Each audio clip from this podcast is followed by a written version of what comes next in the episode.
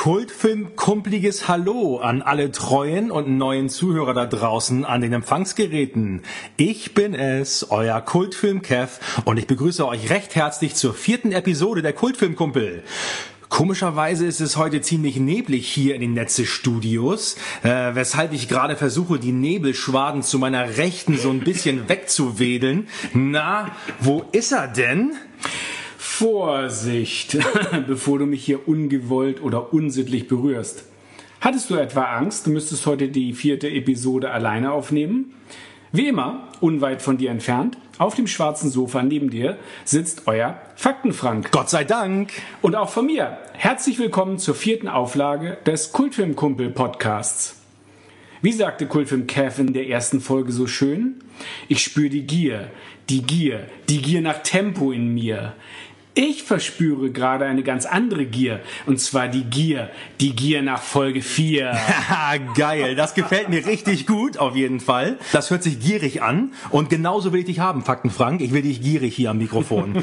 es ist wirklich verrückt, muss ich auch sagen. Wir sitzen jetzt schon zum vierten Mal gemeinsam hier vom Mikrofon um über legendäre Streifen der 80er zu plaudern. Und mittlerweile wissen wir, wir wissen es ganz definitiv, dass wir nicht mehr allein sind. Denn wir haben bis heute für jede unserer Episoden bereits über 100 Downloads. Du bist nicht allein, du bist nicht allein heute. Okay, das mit dem Singen spare ich mir. Genau so ist es. Wir hätten das beide niemals gedacht und auch nee. nicht erträumt, dass jetzt schon so viele Ohren lauschen und so viele von euch tolle Rezensionen geschrieben haben, beziehungsweise uns durch euer Feedback daran erinnert haben, dass wir gehört werden. Tja, ich würde sagen, die wilde Fahrt geht weiter. Zuvor aber noch einen lieben Gruß an Toddes Nerdcast für die Hörempfehlung und für das Feedback zu unserer ersten Folge und insbesondere für die Erwähnung von Iron Maidens Somewhere in Time. Hat uns sehr gefreut, Todde spreche klare Hörempfehlungen aus. Ja, klasse. Ja, vielen Dank auch von meiner Seite, Todde. Beim letzten Mal scheinen uns keine allzu großen Fehler unterlaufen zu sein. Jedenfalls gab es keinen Kultfilmkumpelhörer, der etwas zu beanstanden hatte. Und trotzdem nochmal die Erinnerung an euch herrlichen Filmfreaks da draußen. Wenn ihr Bitten, Beschwerden, Anregungen oder Wünsche habt, zögert nicht, sie mit uns zu teilen. Ihr erreicht uns wie immer per E-Mail unter kultfilmkumpel at googlemail.com auf Twitter mit dem Gartenzaun Kultfilmkumpel, zwei fürs Kino. Und auf Instagram unter die Kultfilmkumpel.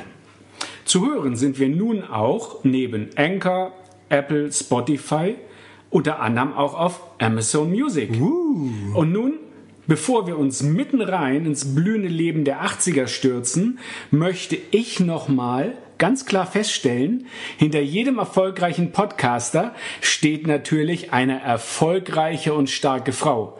Das mit dem erfolgreichen Podcastern werden wir noch sehen. Das kommt noch. Aber unsere starken Frauen stehen auf jeden Fall hinter uns. Oh ja. Und ermöglichen uns dieses verrückte, durchgeknallte Hobby. Und dafür sagen wir einfach mal ganz herzlich Dankeschön.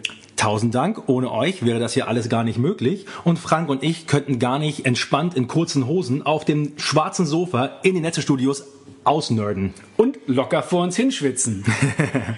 Also, die wilde Fahrt in die 80er geht los. Ja, wie bereits in der letzten Episode angekündigt, wird es heute gruselig in den Netze-Studios, denn wir reden heute über einen Film, der ganz klar die Handschrift eines Masters of Horrors trägt. Heute geht es nämlich um John Carpenters The Fog, der Nebel des Grauens. Ich denke mal, du hast für uns wieder mal eine kleine Inhaltsangabe vorbereitet. Magst du die vielleicht mal zum Besten geben? Äh, sehr gerne sogar. Die Bewohner des malerischen kalifornischen Küstenstädtchens Antonio Bay bereiten sich nichtsahnend auf den 100-jährigen Geburtstag ihrer Stadt vor. Um Punkt Mitternacht in der Nacht vor den geplanten Festivitäten passieren allerdings eine Reihe übernatürlicher Dinge rund um das Stadtgebiet. Parallel dazu zieht ein unheimlicher dichter Nebel auf, der sich unaufhaltsam auf Antonio Bay zubewegt. Während der hiesige Pfarrer, Father Malone, das Tagebuch seines Großvaters findet und zu seinem Schrecken Einträge zur düsteren Vergangenheit der Gründerväter der Stadt entdeckt, bringt der übernatürliche und leuchtende Nebel die mordlustigen Geister der Besatzung der Elizabeth Dane an Land, die vor genau 100 Jahren auf hoher See ertranken, nachdem sie absichtlich von den Bewohnern Antonio Bays in den sicheren Tod navigiert wurden. Im vollen Blutrausch begeben sich die Geister der Seeleute auf eine Rachemission gegen die Nachkommen ihrer einstigen Peiniger. Ich glaube, es wäre heute Abend sehr passend, wenn ich eben mal das Radio anschalte, damit wir während der Aufnahme auf dem schwarzen Sofa ein paar Neuigkeiten aus Antonio Bay zu hören bekommen.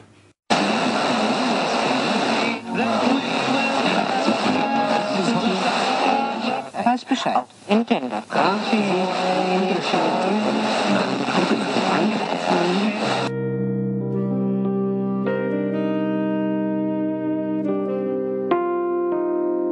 Hier ist Stevie Wayne. Ihr hört die Kultfilmkumpel auf KAB Antonio Bay. Lasst euch von Fakten Frank zurück in das Jahr 1980 nehmen. Aber passt auf die von Osten aufziehende Nebelbank auf.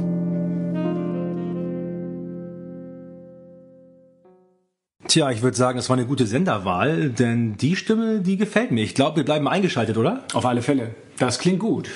Ja, also Frank, nimm uns mit ins Jahr 1980. The Fog, der Nebel des Grauens. Der Film lief am 1. Februar 1980 in den US-Kinos an. Das Erscheinungsdatum in Deutschland war der 28. August 1980 und, Überraschung, es war ein Donnerstag. International stand es im Zeichen der Geiselnahme von Teheran und dem Einmarsch der UdSSR-Truppen in Afghanistan, wodurch sich die Fronten im Ost-West-Konflikt nach der Entspannungspolitik der 1970er Jahre wieder verschärften. Die USA und mehrere Westmächte boykottieren die Olympischen Sommerspiele in Moskau. Auch der Beginn des acht Jahre andauernden ersten Golfkrieges fiel in das Jahr 1980. Ronald Reagan gewinnt die Wahlen in den USA und wird Präsident der Vereinigten Staaten. Zuvor war es der bekannte Erdnussfarmer Jimmy Carter. Der sowjetische Staats- und Parteichef Leonid Brezhnev eröffnet in Moskau die 22. Olympischen Sommerspiele, bei denen 57 Nationen wegen der Krise um Afghanistan fernbleiben.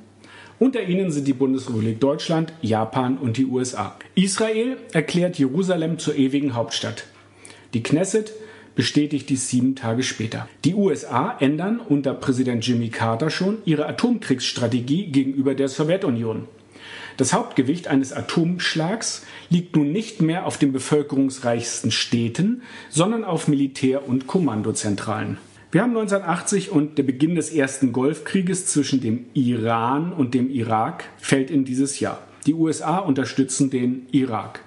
Noch. Der Verkauf von Kalbfleisch wird in Italien generell verboten, nachdem in Proben von Kalbfleisch das Hormon Östrogen entdeckt worden ist. Helmut Schmidt ist Bundeskanzler in der Bundesrepublik Deutschland. Die Sommerzeit wird in Deutschland wieder eingeführt. Es findet ein Bombenattentat auf dem Münchner Oktoberfest statt, bei dem es 13 Tote und über 200 Verletzte gibt. Der vermutlich rechtsradikale Attentäter stirbt ebenfalls. Etwa 4000 Kernkraftgegner demonstrieren in Brockdorf gegen das dort geplante Kernkraftwerk, wobei es zu massiven Auseinandersetzungen kommt. Die Deutsche Bundespost führt für Ortsgespräche am Telefon den 8-Minuten-Takt für eine Einheit ein. ACDCs erfolgreichstes Album Back in Black wird veröffentlicht. Johnny Logan gewinnt am 19. April in Den Haag mit dem Lied What Another Year For für Irland die 25. Auflage des Eurovision Song Contest. Veröffentlichungen zahlreicher Debütalben von Bands der New Wave of British Heavy Metal, darunter Iron Maiden, Def Leppard und Angel Witch, fallen auch in das Jahr 1980. John Lennon wird von dem geistig verwirrten Attentäter Mark David Chapman in New York vor dem Dakota Building erschossen. Die chinesische Mauer wird unter Denkmalschutz gestellt. Erno Rubiks Zauberwürfel beginnt seinen Siegeszug in deutschen Spielzeugläden und Kinderzimmern. Das Space Shuttle Atlantis absolviert seinen Erstflug. Der Berliner Zoo erhält mit Bao Bao und Tien Tien als erster und bisher einziger zoologischer Garten in Deutschland zwei große Panda-Bären als Leihgabe aus China. Gibt's sie heute noch? Nicht mehr, aber die Nachfolger. Okay. Der FC Bayern wird deutscher Fußballmeister und der HSV, wir möchten ihn ausdrücklich erwähnen, Unbedingt. wird Vizemeister. Auch nicht schlecht. Die sechste Fußball-Europameisterschaft 1980 wird in Italien ausgetragen. Die Mannschaft der Bundesrepublik Deutschland wird Europameister durch ein 2 zu 1 gegen Belgien in Rom. Alan Jones wird Formel 1 Weltmeister. In der Periodenserie erscheint Band 1000 der Terraner für 1,80 Mark. Aktuell ist die Serie bei Band 3120 Boah. und feiert im September diesen Jahres ihr 60-jähriges Jubiläum. Ein Liter Normalbenzin kostet 1,16 Mark. Das Wetter in Berlin am Kinoerscheinungstag war wolkig mit etwas Regen bei 16,4 Grad. Nicht so toll fürs Kino. Ich persönlich war zu dem Zeitpunkt 14 Jahre alt oder fast und war gerade erfolgreich auf dem Gymnasium gescheitert und versuchte mich mit der ungewünschten Realschule zurechtzufinden. Musikalisch war ich noch im Bee Gees, Peter Maffay und Barclay James Harvest Universum gefangen, hörte aber auch schon Elvis, Buddy Holly, Jerry Lee Lewis auf dem alten Tonband meiner Eltern, bevor ich durch den aufkommenden Rock'n'Roll und Rockabilly-Hype endlich aus diesem Musikghetto gerettet und erleuchtet worden bin. Ähm, es gab erste Annäherungen an die Rockabilly-Clique in der Schule und äh, die Verwendung von Haarspray und tubenweise Brisk-Pomade ähm, war schon abzusehen. Klamottenmäßig waren bei uns gebraucht die arme Klamotten aus dem Army-Shops der geteilten Stadt angesagt. Ähm, was gerne mal zu gewissen Auseinandersetzungen mit anderen Randgruppen geführt hat. Vielleicht wurde auch mal an der einen oder anderen Zigarette gezogen, ohne dies wirklich gut zu finden. Aber das war immerhin Grundlage zum Besuch der Raucherecken in der Pause in der Schule, wo natürlich die coolen Kids abgehangen haben. Na klar. Gelesen habe ich ganz viel von Stephen King, aber auch Actionromane von Alistair MacLean. Perioden aber genauso wie Fantasy à la Mythor. Äh, Die Periodenromane, damals habe ich damit angefangen mit 13, habe ich erst lose für kleines Taschengeld gebraucht in einem Antiquariat gekauft. Für 10 bis 50 Pfennig pro Heft. Reihenfolge völlig egal. Erst später habe ich dann das Abo zur Erstauflage gemacht. Äh, verschlang aber bis dahin alles, was irgendwie bunte Titelblätter hatte und greifbar war. Und wir haben sogar den ersten Perry Roden Science Fiction Club Clifton Kellerman gegründet. Und ich habe heute tatsächlich noch mein Schweizer Taschenmesser, wo ich diese Buchstabenfolge eingeritzt habe ähm, und einen Aufkleber mit dem Clubnamen drauf. Also für alle, die, die hier an äh, Frank und seinem Nerd- und Geektum zweifeln, lasst es einfach sein. Der Junge war mit 14 Jahren Mitbegründer eines Perry Roden Fanclubs. Ja, Geht's noch gigiger? Ich glaube nicht. Nein, ich glaube nicht. Aber das Coolste war, wir haben dann so einen Tischwimpelständer von der Redaktion gekriegt und haben dann unsere Treffen gemacht. Ah, das ist geil auf jeden Fall, sie was haben springen lassen. Nachdem wir also bei Mickey Mouse in irgendwelchen Detektivclubs Mitglieder waren, dann den Perry Roden und Science Fiction Club. Ja, das finde ich cool auf jeden Fall. Das finde ich richtig, richtig gut. 14. Und ähm, ja, es hat sich bis heute nicht viel verändert. Frank ist weiterhin großer Perry Roden-Fan. Ja, immer noch, tatsächlich. Ist wahrscheinlich inoffizieller Ehrenvorsitzender anderer Fanclubs. Glaube ich nicht. Da gibt es bestimmt Leute, die noch viel nerdiger sind und bei 3120 Heften noch viel besser wissen, was knallt. Aber ja, das war so der Rückblick in die 80er. Ja, vielen Dank dafür, Frank. Wie immer, wunderbare Fakten. Ich ähm, habe wie immer interessiert gelauscht und habe eigentlich noch gewartet, dass du mir noch mal erzählst von den Olympischen Winterspielen in Lake Placid im US-Bundesstaat New York und einem der größten Upsets der Eishockey-Geschichte. Und zwar haben, hat doch die amerikanische Nationalmannschaft die bösen, bösen Sowjets ges- geschlagen, die unschlagbaren. 4 zu 3 im Halbfinale, das sogenannte Miracle on Ice. Und später haben sie dann sogar im Finale gegen Kanada den Titel geholt. In den USA auf jeden Fall eine unvergessene Sache. Können wir auch noch mal kurz erwähnen. Was mir auch sehr gefallen hat, du hast natürlich einen nicht vergessen, den ungarischen Architekten, Professor, den Erno Rubik. Rubik's Cube. Mit seinem Cube, ganz genau. Finde ich auch richtig cool. Habe ich auch gelesen, dass das Ding schon 74 erfunden wurde, aber erst durch die Amis und ähm, ja, durch deren Spielzeug. Wahn. Wahn. Ich glaube, Mattel hat den damals rausgebracht.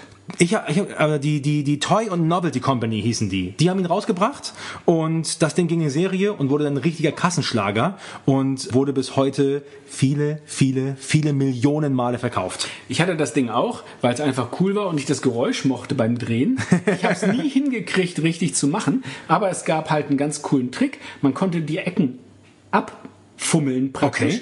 und konnte dann, dann zerfiel der so in seine Einzelsteine und man konnte den farblich dann wieder richtig zusammensetzen. Oh, perfekt, nicht schlecht. Also falls man das mit der Logik nicht so hingekriegt Ja. hat, wie es mir so immer ging, auseinandernehmen und zusammensetzen hat funktioniert. Ein, ein echter Lifehack, würde man heutzutage sagen. Ja, der Rubik's Cube. Ich äh, habe sowas nie gehabt. Ich habe generell Wurstfinger und mich nicht dran getraut, aber ich fand die immer sehr schön aussehend. Ich fand, wie gesagt, das Geräusch beim Drehen war einfach toll. Noch nicht gesprochen haben wir über die deutschen Singlecharts im August 1980.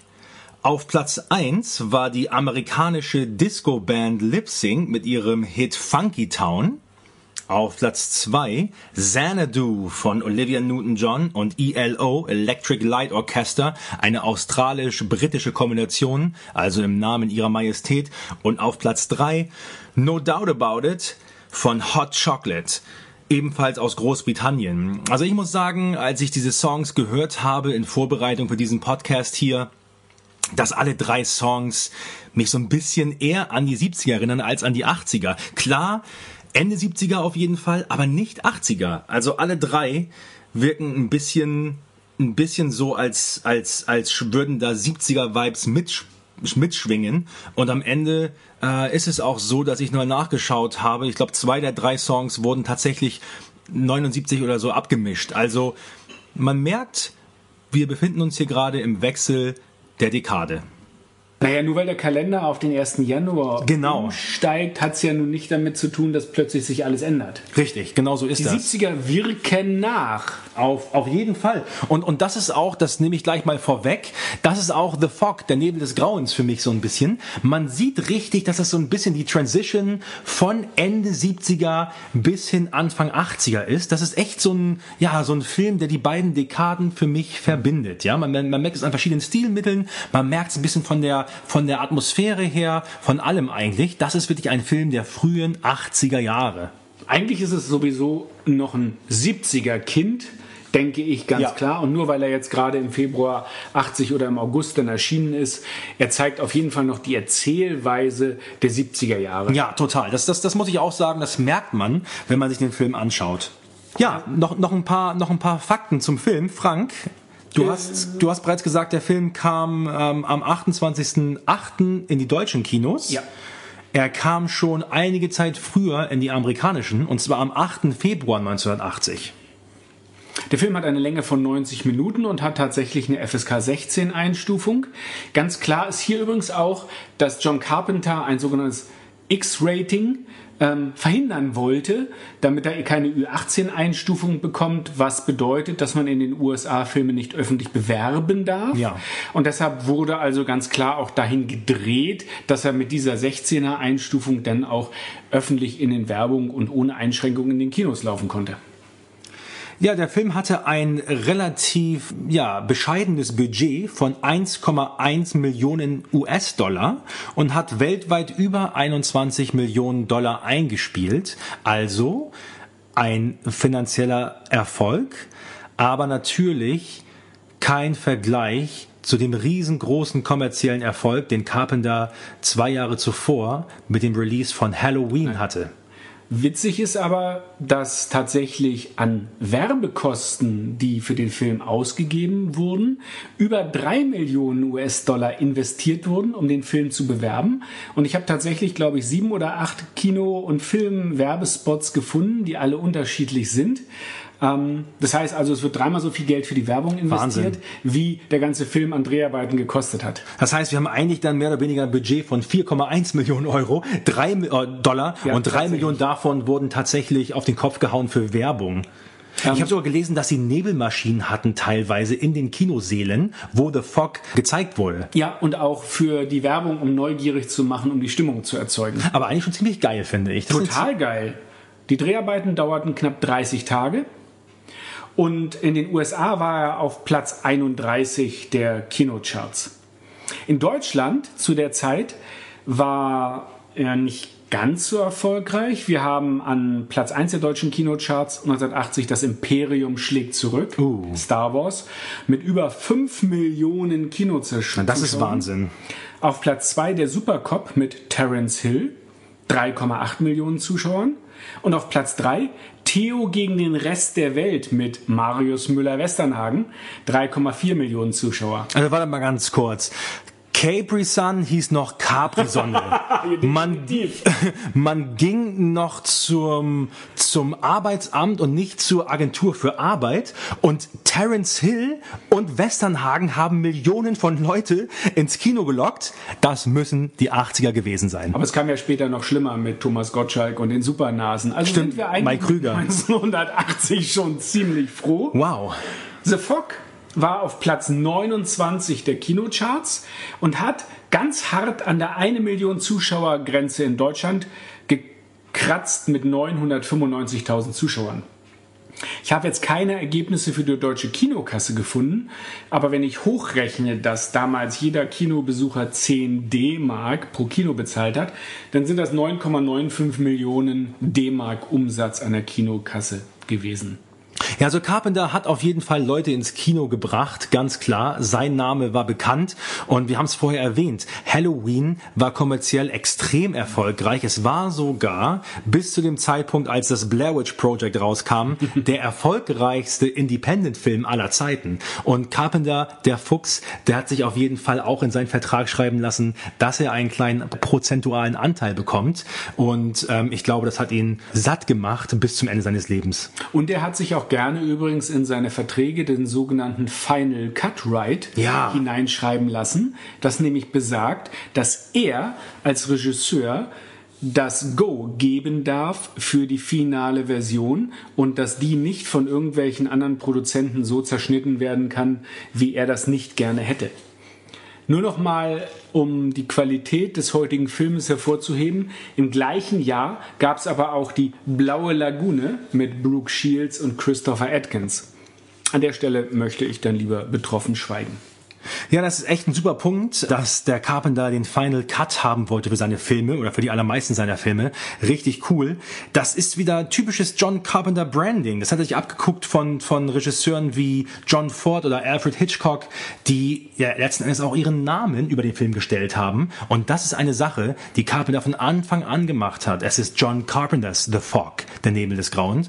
Und ja, er ist einfach jemand, der wirklich ein, Tausendsasser ist, der eigentlich ein Allrounder ist, der alles Mögliche macht und der, der kreativ in allen Bereichen seines Films ja mit an der Arbeit ist. Und, und das macht die Filme einfach zu, zu seinen Babys, würde ich sagen. Ein ganz wichtiger Aspekt oder Punkt bei Carpenter ist auch, dass die Story für ihn das A und O seiner Filme ist. Wir werden das nachher nochmal an mindestens zwei verschiedenen Stellen hören. Aber für ihn spielt das keine große Rolle, mit welchen Schauspielern er spielt. In einem Interview wurde er mal gefragt, ob er mit welchen großen Schauspielhelden seiner Zeit er gerne mal drehen möchte. Da hat er ganz klar gesagt, die Story kommt für ihn an erster Stelle und dann ergibt sich, wer die Rollen spielt. Er hat auch so ein gewisses Portfolio an Schauspielern gehabt, die er gerne immer wieder genutzt hat und die er auch übrigens bekannt und groß gemacht hat. Kommen wir auch nochmal zu. Aber wichtig für ihn war die Geschichte. Und Carpenter ist einer, finde ich, so der letzten großen Geschichtenerzähler, für den das natürlich schön ist, wenn er auch mit Hollywood-Größen drehen kann, weil das natürlich auch an den Kinokassen zieht und auch Leute in die Kinos bringt, die vielleicht äh, an der Story nicht so interessiert sind, die eben die Schauspieler sehen wollen. Aber für ihn geht die Story über alles und er will eine Geschichte erzählen. Ja, und ihr merkt schon, das war schon die Transition in den mehr oder weniger nächsten Punkt. Wir reden jetzt über John Carpenter und können auch gar nicht mehr aufhören, über ihn zu reden, weil er ist nicht nur Drehbuchautor, er ist nicht nur Regisseur, er hat nicht nur den Soundtrack gemacht für diesen Film. Du doch wieder vor. Wir sind doch noch gar nicht bei der Musik. Nein, aber wenn wir über Carpenter reden, dann müssen wir einfach über all diese Aspekte reden. Und zu, zu, zu The Fog noch mal ganz kurz.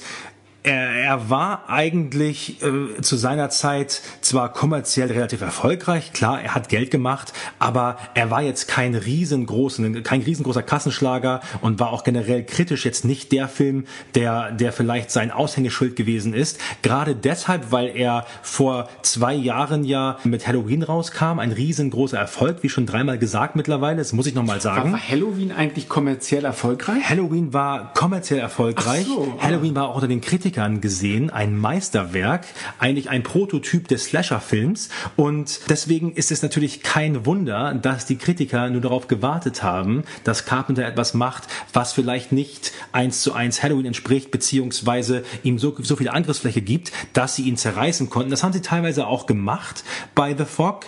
Er hat relativ viele schlechte Rezensionen bekommen, aber mittlerweile ist The Fog auf jeden Fall zu einem echten Kultfilm avanciert. Wie viele von Carpenters Filmen muss man sagen ja, dazu? Das ist so ein, so ein Langläufer ja, geworden. Total. Am Anfang nicht so erfolgreich, zwar okay, aber eher so im Mittelfeld gelegen. Aber die Fangemeinde hat sich der Film irgendwie über die Jahrzehnte erarbeitet. Ja, total. Und er ist in zig Versionen neu rausgekommen und ist ja auch nochmal neu verfilmt worden. Ja. Das war wirklich erfolglos und auch eigentlich unnötig aus unserer Sicht. Aber egal, nein, The Fog gilt heute, finden wir immer noch als Meisterwerk und wir nehmen natürlich nicht das Ende dieser Sendung voraus. Aber zum Thema John Carpenter bleibt bestimmt noch das eine oder andere zu sagen. Also John Carpenter ist für mich das kann ich jetzt hier sagen, relativ früh in Kultfilm Kumpel Historie, einer meiner Lieblingsregisseure. Es gibt viele Lieblingsregisseure, aber John Carpenter ist auf jeden Fall in den Top 5 bei mir. Dieser Mann hat es einfach drauf. Er ist einfach, er ist einfach das, ja, was viele sein wollten. Ein Independent Filmmaker, jemand mit Vision, der sich die Mühe macht, ja, auf seine Zuschauer einzugehen und zu überlegen, was diesen Leuten Spaß machen könnte, die seinen Film gucken und der sich immer Gedanken macht um deren Wohlbefinden im Kino und der dafür sorgen möchte, dass sie eine gute Zeit haben und der dazu noch gesellschaftskritisch, gesellschaftskritisch ist, ja, politisch jemand ist, der, der auf jeden Fall auch nicht dafür zurück, zu, davor zurückschreckt, seine Meinung zu sagen. Und das sind alles Sachen, die respektiere ich ähm, sehr bei John Carpenter. Carpenter hat also schon ab 1970 im Endeffekt mit damals noch Studienkollegen seinen ersten Film gedreht. Das war ein Science-Fiction-Film, der hieß Dark Star. Das sollten eigentlich nur 45 Minuten Kurzfilm sein, wurde aber 1974 dann zu einem Spielfilm erweitert. Die haben damals 60.000 US-Dollar zusammengekratzt und haben dort einen satirischen Film einer hippieartigen Raumschiffbesatzung gedreht, deren Aufgabe darin besteht, instabile Planeten zu sprengen.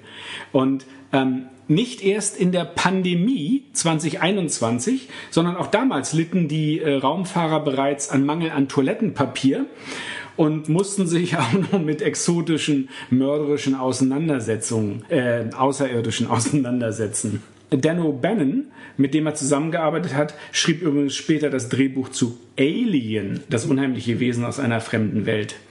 Ähm, so eine Art Weiterentwicklung der grotesken Hippie-Episode aus Darkstar. Ja, Dan O'Bannon und Carpenter auf jeden Fall zwei USC-Legenden, die wirklich schon in Studienzeiten ja Großes auf die Beine gestellt haben.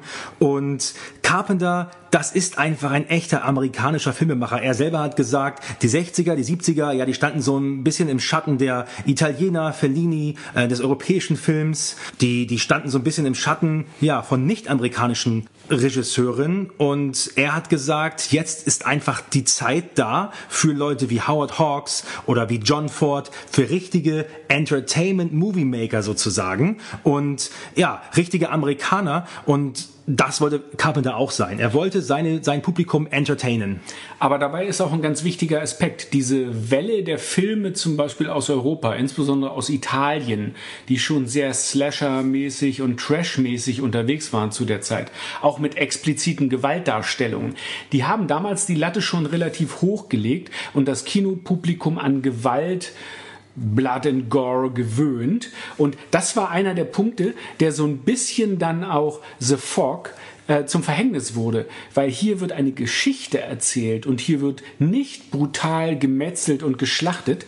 Das ist in der Geschichte, die wir hier heute als Thema haben in The Fog, nur am Rande. Hier spielt sich der Horror im Kopf des entsprechenden Kinozuschauers ab und wird ihm nicht auf dem Silbertablett präsentiert, wie in vielen 70er Filmen aus Italien.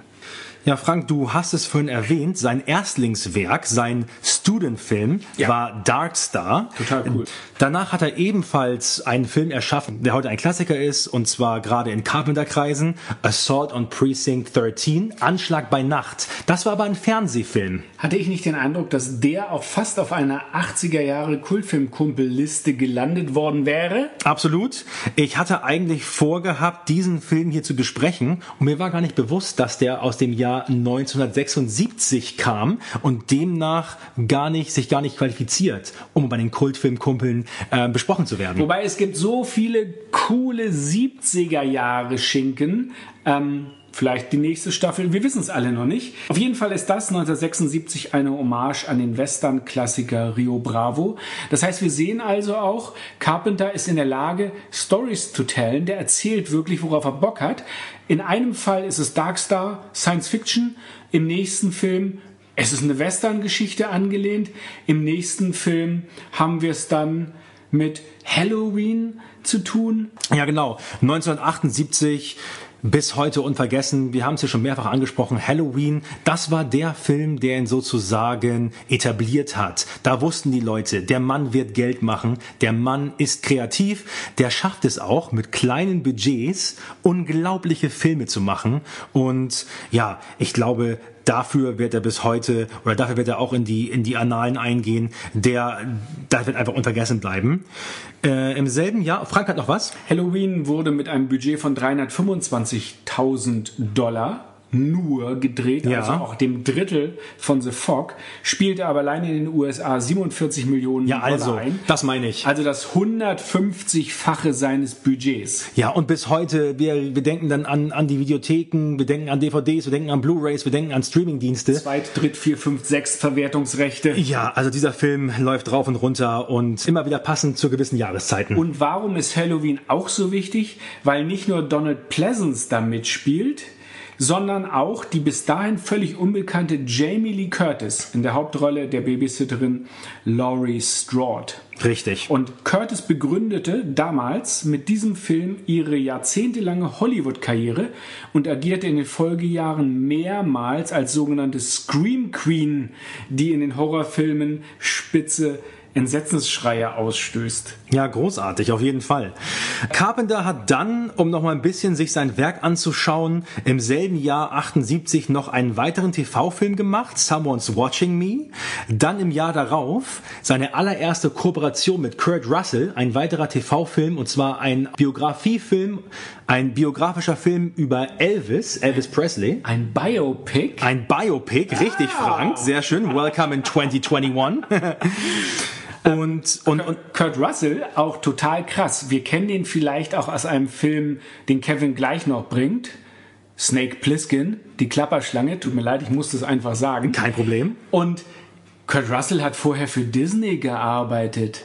Das heißt, hier hat tatsächlich John Carpenter jemanden aus der Disney-Schiene herausgelöst und zu einem Actionstar der 80er Jahre, zu einem echt harten Typen gemacht.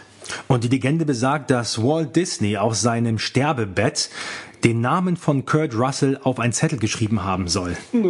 wow, okay. Tief. Wahnsinn, Wahnsinn. Also, was immer das bedeuten sollte, wir wissen es nicht. Wir wissen nur, dass im Jahr 1980 dann der Nebel des Grauens, The Fog, kam. Und äh, ja, das war sozusagen nach Halloween der zweite richtige Kinofilm von Carpenter, der dann auf uns Zuschauer zukam. Und im Jahr darauf ging es schon weiter mit einem weiteren Klassiker. Frank hat es eben schon gesagt, die Klapperschlange Escape from New York nur um dann nochmal getoppt zu werden, ein Jahr später, 82 mit The Thing. Also wir könnten hier wirklich stundenlang über seine Filme reden und auch auf jeder einzelnen Film eingehen. Das tun wir jetzt hier nicht, weil wir uns das vielleicht nochmal aufsparen wollen für den ein oder anderen Kultfilm-Kumpel-Exkurs in anderen Episoden. Aber das sind schon Hammerfilme, muss man sagen. Dann ging es weiter 83 mit Christine, 84, ja, die, die eine Stephen King-Verfilmung, also auch wirklich super. Vielleicht auch mit einer der besten Stephen King-Verfilmungen. Stephen King-Verfilmungen sind ein ganz schwieriges Thema, finde Ja. ich. Ich finde, der schreibt so großartige Bücher. Ja. S habe ich zum Beispiel als Kind gruselig gerne in einem Stück durchgelesen. Aber erst im letzten Jahr kam eigentlich eine relativ adäquate Fil Verfilmung davon raus. Also ich finde, die Themen von, von King sind total schwierig, unheimliche Bandbreite, tolle Bücher, aber die Filmadaptionen werden denen meistens nicht gerecht. Witzig, dass du das sagst, ähm, gerade wenn du über, über S sprichst, ne, Stephen King-Verfilmung. Es war doch auch Lee Wallace, der tatsächlich Regie geführt hat. Lee Wallace, ein alter Kumpel von Carpenter, den wir auch hier in The Fog treffen. Also, es ist alles, alles connected hier in der Filmwelt. 86 war auch noch ein gutes Jahr für Carpenter. Da kam er raus mit Big Trouble in Little China. Ich glaube, es war seine, lass uns mal durchzählen, eins, zwei, drei, vierte Zusammenarbeit mit Kurt Russell schon. Mhm. Also die beiden haben sich echt ganz doll lieb auf jeden Fall. Das ist ein groß angelegter Fantasy-Film mit Horror- und Kung-Fu-Elementen. Dieser Ritt durch die Genres. Ja. Er macht Horror. Er gründet praktisch, begründet Slasher-Filme mit Halloween. Er erzählt aber auch gepflegte Horrorgeschichten in The Fog. Ja. Er geht mit die Klapperschlange oder auch mit seinem allerersten Film Darkstar tatsächlich ins Science-Fiction-Genre. Richtige Dystopien, ja. Überall, wozu er Bock hat, legt er los. Also richtig, richtig geil. Dann 87 Prince of Darkness, auch ein, auch ein wirklich noch richtig cooler Film, finde ich. Fürsten der Dunkelheit auf Fürsten der Dunkelheit auf ja. Deutsch, ja. Und dann 88 und da muss ich sagen, das war für mich sein letzter guter, für mich persönlich. Mhm. Sie leben, They Live mit Rowdy Roddy Piper in der Hauptrolle. Wird aber auch echt oft kritisiert. Also ich glaube, das ist so ein Film, der total polarisiert und da findest du links im Stadion 50 Prozent und rechts im Stadion 50 Prozent und in der Mitte steht kein Schiedsrichter und die bewerfen sich mit, irgendwie mit Tomaten oder so.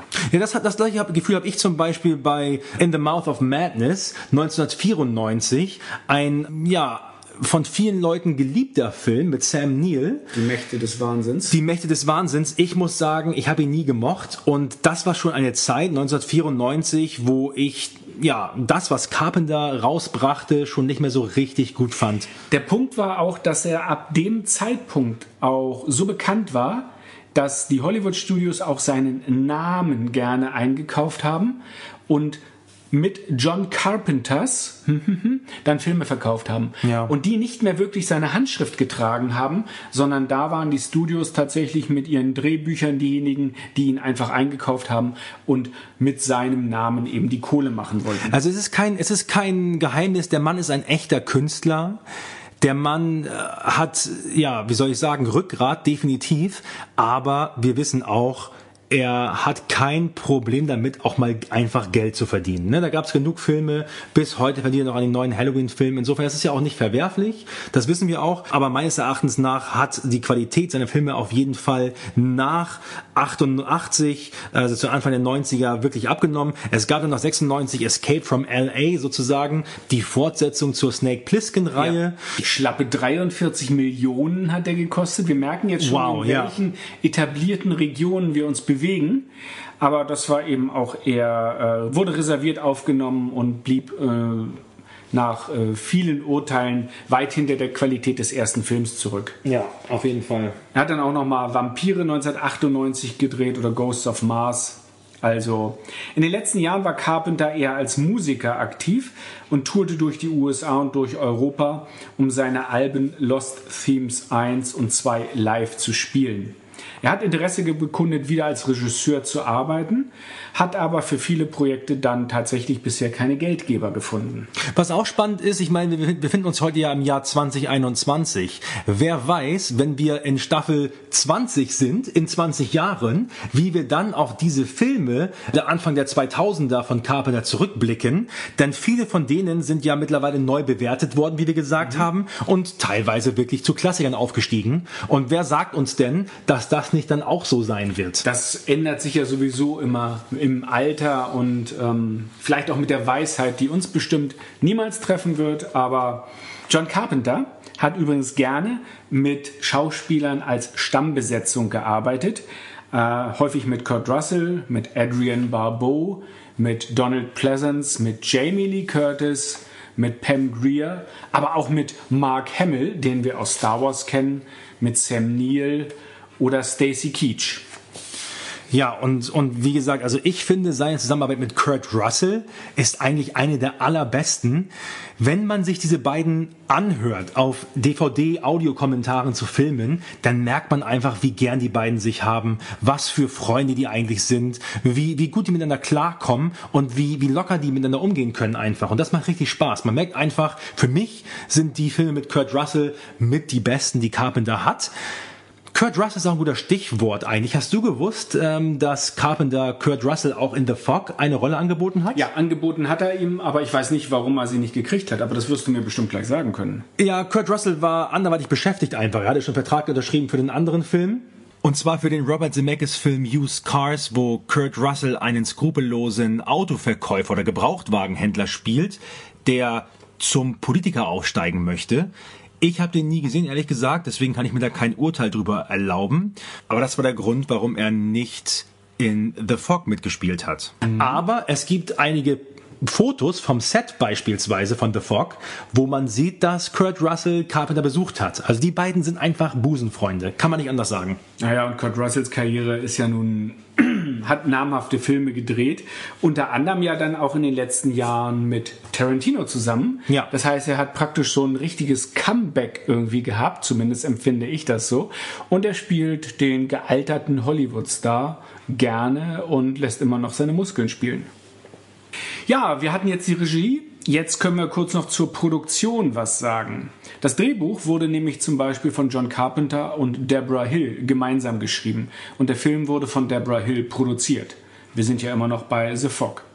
Deborah Hill begann ihre Karriere als Regieassistentin, bevor sie 1978 mit Carpenter bei Halloween zusammengearbeitet hat. Den hat sie nämlich auch geschrieben und produziert. Und das Zusammenspiel dort gab ihr und John Carpenter die Möglichkeit, nach den bescheidenen Mitteln, die sie für Halloween hatten, jetzt eine Ghost Story zu drehen, eine klassische Revenge-Geschichte, eine Rachegeschichte und dann praktisch mit The Fog Nebel des Grauens fortzusetzen. Mich wundert gerade, dass du noch gar nicht erwähnt hast, dass Deborah Hill für Carpenter nicht irgendwer gewesen ist, sondern Deborah Hill war seine Langzeitfreundin, die er hatte.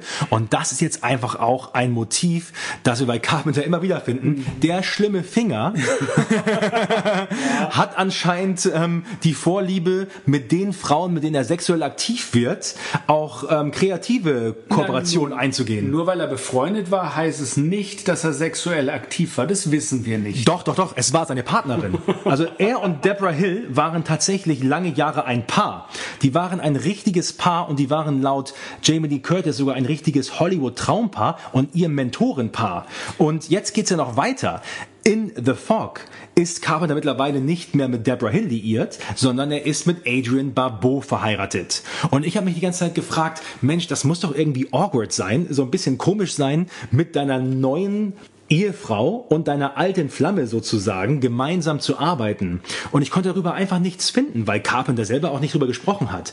Bis ich dann auf ein altes Interview von Jamie Lee Curtis gestoßen bin, wo sie selber gesagt hat, dass das Ganze gar nicht so harmonisch gewesen ist, noch gar nicht so leicht gewesen ist, sondern ziemlich emotional gewesen ist. Denn es war sozusagen hormonisch ja, es war auf jeden Fall harmonisch. Die beiden haben so ein bisschen versucht, sich aus dem Weg zu gehen, aber noch viel interessanter war einfach das Verhältnis zwischen Jamie Lee Curtis, John Carpenter und Deborah Hill. Denn wie gesagt, sie hat die beiden so ein bisschen als ihre Mentoren angesehen. Ja, so ein bisschen wie, sie hat gesagt, klar, sie war, sie, also die waren in ihren 30ern und sie war ähm, 19 oder sowas. Ja, das war so ein bisschen wie deren Zieheltern. Und ja, irgendwo war es dann so, dass sie mittlerweile halt einen richtig guten Draht hatte zu Carpenter, aber auch zu Deborah Hill. Und tatsächlich wurde Jamie Lee Curtis angerufen eines Tages, noch vor The Fog, von Deborah Hill und wurde sozusagen ins Haus von Carpenter und Hill in den Hollywood Hills zitiert. Und dort haben die beiden ihr erst einmal mitgeteilt, dass sie sich trennen werden. Also das war wirklich richtig schlimm, nicht nur für Jamie Lee Curtis, sondern auch für alle anderen, weil Jamie Lee Curtis auch auf dem, auf dem Set sich dann so gefühlt hat, ja, als stände sie irgendwie zwischen zwei Lagern mehr oder weniger. Ja, für das also sich entscheiden entscheiden muss. Irgendwann. Ja, total, weil sie war gut befreundet mit Deborah Hill und sie hat auch gemerkt, dass es Deborah Hill extrem zu schaffen macht, mit Carpenter zu arbeiten, mit der neuen Frau arbeiten zu müssen. Natürlich war das trotzdem alles Vollprofis, kann man nicht anders sagen, aber äh, das war auf jeden Fall so ein bisschen Drama, was denn auch mal kommt, wenn man halt so einen familiären Cast hat, wenn man halt mit seinen besten Freunden Stammbesetzung ja, halt. wenn man mit seinen Freunden und Familie zusammenarbeitet, dann kann das eben mal passieren. Und, und das müssen wir auch über, über Deborah Hill sagen. Deborah Hill, die mittlerweile leider verstorben ist, an einer Krebserkrankung verstorben ist, die aber mit Halloween, The Fog, die Klapperschlange, da schon mal alleine ein paar Top Hits mit Carpenter gehabt hat. Sie hat weiterhin Halloween 2 und Halloween 3 äh, geschrieben. Sie hat aber auch den Produziert, König, äh, produziert. Sie hat aber auch den König der Fischer und solche Blockbuster wie den Angriff der 20-Meter-Frau oder später auch das World Trade Center produziert. Die Idee zu The Fog kam Deborah Hill und John Carpenter bei einem Besuch im britischen Stonehenge. Als sie sich dort die äh, historische Stätte angeschaut haben, kam tatsächlich, kitschig, eine Nebelbank auf. Und die beiden haben sich halt nicht hinter den nächsten Stone verzogen, um zu knutschen, sondern dann hat äh, John Carpenter die Frage gestellt, was könnte in diesem Nebel verborgen sein? Ja. Und so soll die Idee geboren worden sein zu The Fog. Ja, das macht die beiden auch aus, ne? Die sind nicht einfach nur im Urlaub. Ähm, nein, ich glaube, die, Die waren auf, arbeiten auch Die Urlaub. arbeiten. Nein, ich glaube, die waren tatsächlich auf so einer Promotion-Tour von Anschlag bei Nacht in, in England. Aber ich finde es total cool, ähm, dass solche Momente sie dann inspirieren, so etwas Unvergessenes, Tolles zu schreiben. Insofern, das sind einfach andere Gehirne, würde ich sagen. Die, fun die funktionieren auf jeden Fall, auf jeden Fall besser als die von Kultfilm Kev und Faktenfrank, kann ich euch sagen. Da gehe ich ganz von aus. Und ich glaube, wir brauchen mal ein zweites Bier. Ja.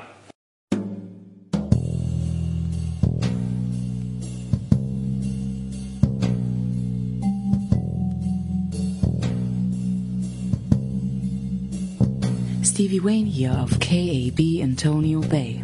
Habt keine Angst, denn Fakten Frank und Kultfilm Kev sind heute Nacht eure Nebelleuchten.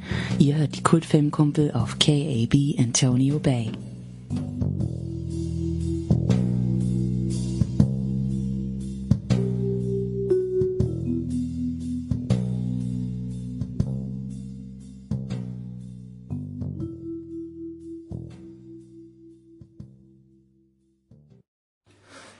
Ja, wir haben jetzt über, ein bisschen über Carpenter gesprochen, wir haben über Deborah Hill gesprochen und wir haben gesagt, dass äh, Carpenter sich seine Leute immer und immer wieder geholt hat. Jemand, der ebenfalls in seinem Dunstkreis gewesen ist und jemand, der ein ganz wichtiger Kollaborateur gewesen ist, war kein geringerer als Dean Cundy, der DP, Director of Photography. Ja, wir haben gesagt, die Bildkomposition bei Carpenter ist eigentlich immer sehenswert. Das ist immer ziemlich gut. Und das liegt auch nicht zuletzt an Dean Cundy. John Carpenter, das haben wir auch schon gesagt, ist ein sehr visueller Storyteller. Er braucht keine, keine großen fancy Shots, um irgendwas zu machen. Es geht um einfache, effiziente Shots. Er weiß, wie er die Kamera einsetzen muss, um das zu erreichen, was er braucht. Und genau das wusste auch Dean Cundy. Und das ist auch der Grund, warum die beiden sich vom ersten Tag an so gut verstanden haben. Dean Candy sagt selber, dass, äh, also Dean Candy hat schon bei Halloween mit Carpenter zusammengearbeitet und war dann demnach auch etabliert, logischerweise, nach diesem Film. Und Dean Candy sagt selber über Carpenter, er, er ist nicht nur ein visueller Filmemacher, der daran Interesse hat, ja, die Kamera und die Visuals zu nutzen, um eine Geschichte zu erzählen. Klammer auf, Visual Storytelling, sondern er ist auch jemand, der die Viewing Experience des Zuschauers intensiver machen möchte durch die Nutzung der Kamera. Und da haben die beiden wirklich gut connected. Und ich würde sagen, ihre Arbeit spricht für sich, denn neben Halloween und The Fog haben sie dann auch das Ding aus einer anderen Welt, The Thing. 82 die Klapperschlange, 81 The Fog und Big Trouble in Little China gemacht. Also das sind alles Filme, wo Dean Candy und Carpenter kooperiert haben. Candy war auch bei Halloween 2 und 3 als DP angestellt und später wurde Candy dann zu Steven Spielbergs, ich will nicht sagen Muse, aber zu seinem präferierten Director of Photography. Er hat dann später auch noch mit Robert Zemeckis Zurück in die Zukunft gemacht, eins bis drei, Jurassic Park mit Spielberg, Hook mit Spielberg, dann Falsches Spiel mit Roger Rabbit. Für den wurde er sogar mit einem, für einen Oscar nominiert. Wobei das ist ja nun so ein halb Animations, halb realistischer Film. Das war also damals total faszinierend, zum allerersten total. Mal diese beiden Dinge in einem Hollywood-Film zu sehen. Aber ich sag mal, von der Fotografie ist das jetzt nicht so inspirierend. Also ich finde eher bei The Fog oder auch gerade bei The Sing, wo wir hier über John Carpenter reden, ja. da hat man die Weite, die Breite, diese Weitwinkelaufnahmen, die auch ganz viel Stimmung und ähm, ja eben Weite bringen und das Gefühl transportieren, das finde ich, das hat man bei Roger Rabbit nicht. Da ist es einfach so der technische Aspekt, für den er natürlich dann auch Richtig. der Pionier war.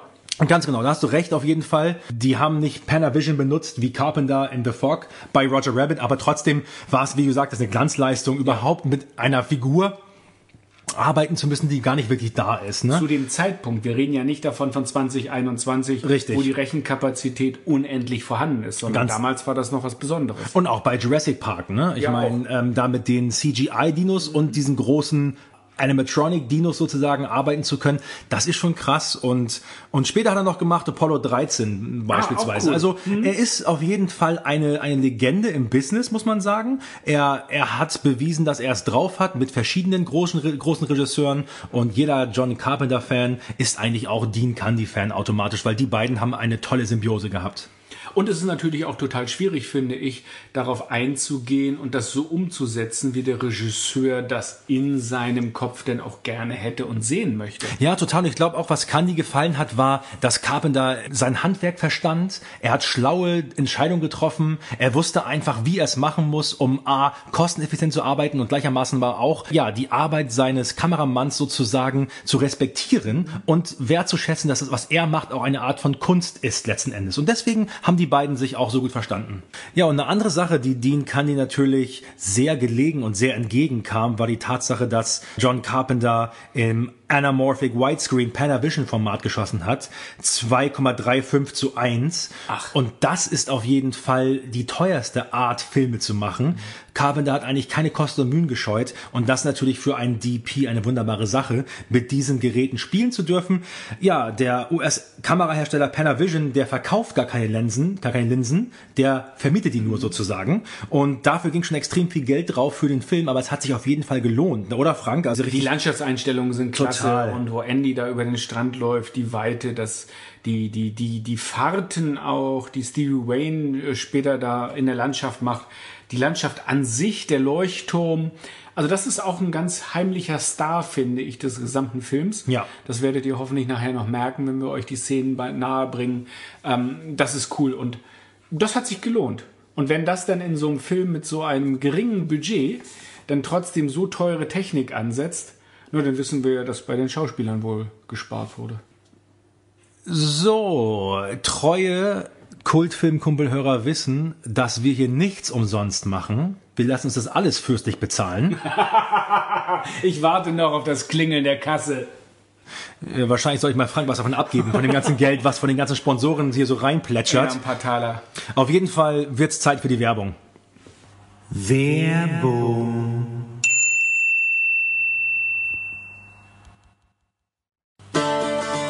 Father Malone's Irish Whiskey. Hinter den grünen Cabrac-Bergen im Herzen von Ireland, unweit der Connacht-Wälder in der Nähe der Cliffs of Moher und nur ein Steinwurf entfernt vom Durlas National Park, am glasklaren Shannon River, in einer dunklen Kirche lebt ein alter, ständig besoffener Pfarrer, der seit langer Zeit seinen eigenen Whisky braut.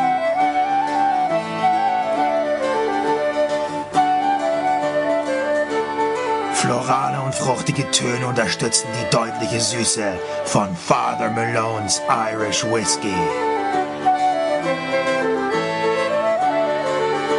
Im diesjährigen Jahrgang der Messdiener sind mal wieder nur kleine Häsletten und zu fette Kinder zu finden.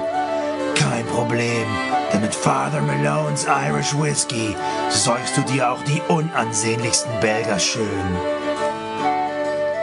Auch der liebe Gott weiß, es ist alles Kacke, alles Mist, wenn du nicht besoffen bist. Father Malone's Irish Whiskey garantierte Angstzustände und Depressionen seit 1880.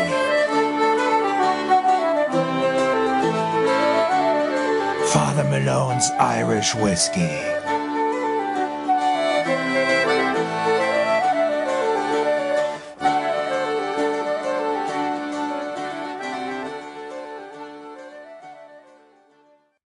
Bevor wir jetzt weiter über nebulösen Nervenkitzel reden, ähm, reden wir über die Musik des Films. Frank? Die Musik. Die Musik des Films ist, wo wir jetzt heute in der vierten Folge sind, ganz anders als in den Folgen 1 bis 3 unseres Kultfilmkumpel-Podcasts.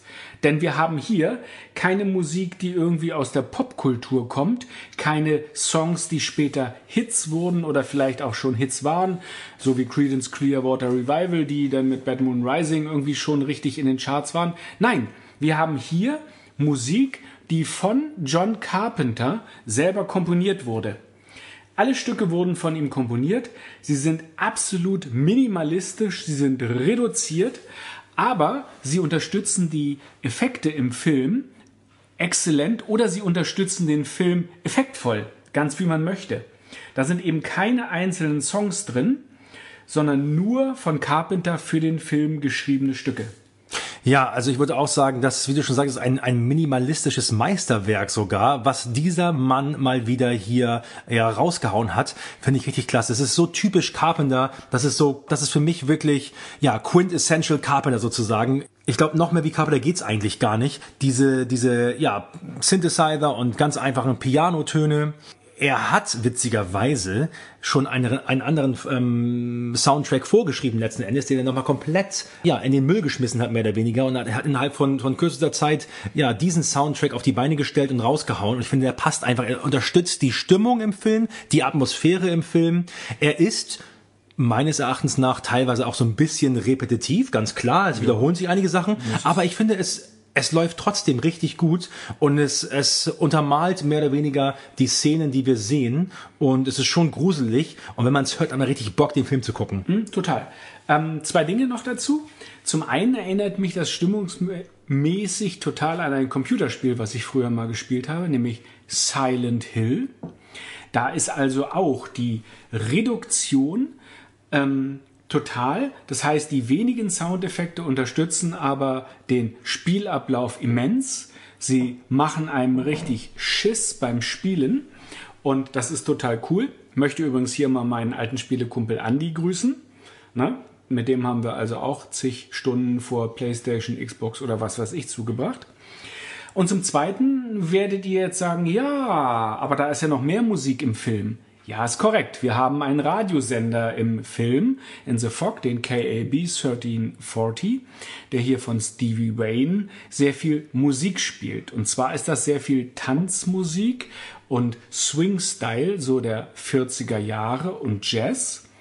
Und das war gar nicht vorgesehen. Für den Film war aktuelle Rockmusik der 80er vorgesehen, die dann aber aufgrund der hohen Kosten für die Rechte zur Verwendung dieser Musik, die eingefordert wurden, nicht genommen wurde.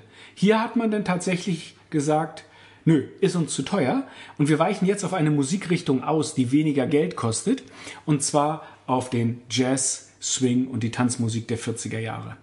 Ja, und das ist auch eine interessante Sache. Ich habe erst gedacht, wow, woran kann das liegen? Es kann doch nicht angehen, dass die ganzen Leute in Antonio Bay nachts nicht Besseres zu tun haben, als sich irgendwelche Jazzmusik reinzuhören, anzuhören. Weil ich muss ganz ehrlich sagen, mein Fall ist Jazz überhaupt nicht. Und ich weiß nicht, ob ich stundenlang zuhören würde. Allerdings würde ich zuhören für Stevie Wayne auf jeden Fall. Insofern, ihre Stimme haut es wieder raus für mich. Aber ich muss echt sagen, noch mehr Jazz, als ich jetzt gehört habe hier in diesem Film, brauche ich erstmal die nächsten zwei Jahre bestimmt nicht. Aber ja, das erklärt einiges, Frank, äh, warum letzten Endes genau das lief und, und keine ja, aktuelle Pop-Rock-Musik. Wobei ich muss ganz ehrlich sagen, im Nachhinein, ich bin ja nun auch nicht so der Jazz-Fan, aber tatsächlich muss ich sagen, es passt einfach ganz klasse zu dem Film, weil das so eine relativ, naja, seicht will ich nicht sagen, aber so eine, so eine sanfte Begleitung ist, mhm. die einen schönen, schönen Kontrapunkt zu den dramatischen Schockeffekten, finde ich, ähm, bringt. Sie wiegt den Zuschauer so in einer gewissen Sicherheit, es plätschert so Swing, Jazz-mäßig vor sich hin und dadurch wird Raum geschaffen für die Synthesizer-Effekte und die Schreckeffekte, die Carpenter dann eben ganz gezielt einsetzt. Und zum anderen muss ich sagen, In meiner Jugend bin ich früher nachts gerne lange Auto gefahren und es gab im Radio solche Nightflyer-Sendungen, wo dann tatsächlich auch viel Jazz oder so eine Swing-Musik gespielt wurde. Und das eignete sich prima, um große Entfernungen nachts völlig entspannt im Auto zu fahren. Nee, du hast recht. Also zum, zur Nacht hin kann ich es eher verstehen und muss auch sagen, da hat es einen ganz speziellen Vibe. Aber ihre Show fängt bereits um 18 Uhr an. Ja, also von 18 bis 23 Uhr kann ich mir diese Musik nicht so richtig gut vorstellen. Aber dann, wenn es Richtung Geisterstunde geht, hast du recht, hat das schon ein bisschen mehr Hand und Fuß. Total. Ja, aber wie gesagt, hier wieder ein klasse Soundtrack von Carpenter.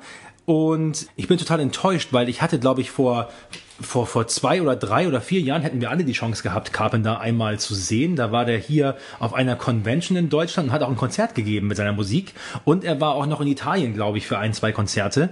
Und irgendwas kam bei uns dazwischen. Also ich habe es nicht geschafft, Frank glaube ich auch nicht. Ich hab's noch nicht mal gewusst. Ja, aber das wäre die Chance gewesen. Ich weiß nicht, ob der alte Mann jetzt nochmal nach Europa kommen wird. Kultfilmkumpel sind zu spät in mein Leben getreten. Das muss ich einfach ganz offen hier bekunden. Oh, das, das ist schön, dass, dass, dass du das sagst auf jeden Fall. Jetzt bist du hier bei mir.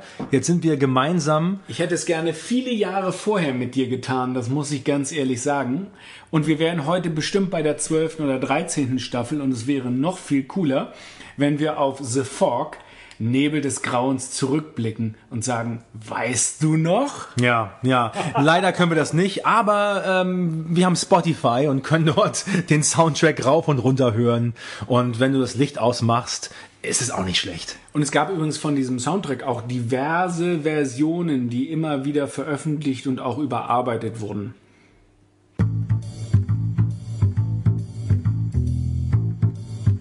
An alle Freunde der Kultfilmkumpel da draußen. Der Nebel scheint immer näher zu kommen. Bleibt bei mir und den Kultfilmkumpel, während ich euch ein GEMA und gebührenfreies Stück zur Entspannung spiele.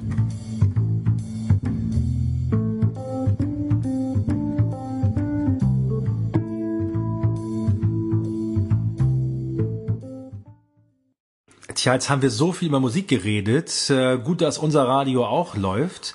Ich muss sagen, die junge Dame hier hört sich auch ganz fantastisch an. Vielleicht sogar ein bisschen besser als die eigentliche Stevie Wayne im Film. Ich weiß es nicht. Auf jeden Fall bleiben wir dabei. Frank, wir haben jetzt mehrfach gesprochen von dem Ensemble-Cast. Wer war denn nun alles in dem Film zu sehen? Magst du uns mal, magst du mal starten? Also, da haben wir natürlich die ganz beliebte Adrienne Barbeau, die Gattin von John Carpenter, die hier die Rolle der Stevie Wayne übernommen hat, die fast isoliert in ihrem Leuchtturm den Radiosender KAB 1340 betreibt und die in Filmen wie Love Boat, Die Klapperschlange, aber auch auf dem Highway ist die Hölle los, das Ding aus dem Sumpf und Creepshow gespielt hat. Ähm, Carpenter und Adrian Barbeau, die haben sich während der Dreharbeiten zu Das unsichtbare Auge von 1978 kennengelernt. Äh, für gewöhnlich verkörperte Adrian Barbeau in ihren Filmrollen charakterstarke, entschlossene und unabhängige Frauenfiguren. Mit großen Brüsten. Aber das hat, das hat sie mitgebracht. Das hat sie mitgebracht. Das war jetzt nicht unbedingt vorgeschrieben. Das war ein Attribut, welches sie zu jeder ihrer Rollen einfach so kostenlos mitgebracht hat. Wobei ich ehrlich sagen muss, The Fox spielen die eine vielleicht eher untergeordnete Rolle. Bei dir vielleicht. Total. Also bei mich hat ihre Stimme geflasht. Ähm, finde ich total schön. Und ich muss auch ehrlich sagen, ich finde sogar die deutsche Synchronstimme an der Stelle exzellent gewählt. Die macht richtig Spaß im Film und die passt, finde ich, wie die Faust aufs Auge zu so einer Radiomoderatorin. Das passt auf jeden Fall. Das Einzige, wo ich ein bisschen Bauchschmerzen bekomme, ist, wenn sie statt Stevie Wayne, Stevie Wayne, ich sag's nochmal, Stevie Wayne sagt. Dann weiß ich, woran das liegt. Nicht jeder hatte Englisch in der Schule, die kannte vielleicht höchstens noch die die Besatzermächte hier, die ihr Schokolade geschenkt haben, aber nichtsdestoweniger Stevie Wayne. Ich kann's sagen, sie es auch sagen können. Das ist eine Sache, die stört mich so ein bisschen. Ansonsten natürlich, auch hast du recht, Frank, die ist total gut. Und Adrian Barbeau, Frank hat es vorhin angesprochen, wir haben schon über Jamie Lee Curtis gesprochen, eine Scream Queen. Adrian Barbeau ist gerade hier Scream Queen Nummer zwei im Bunde.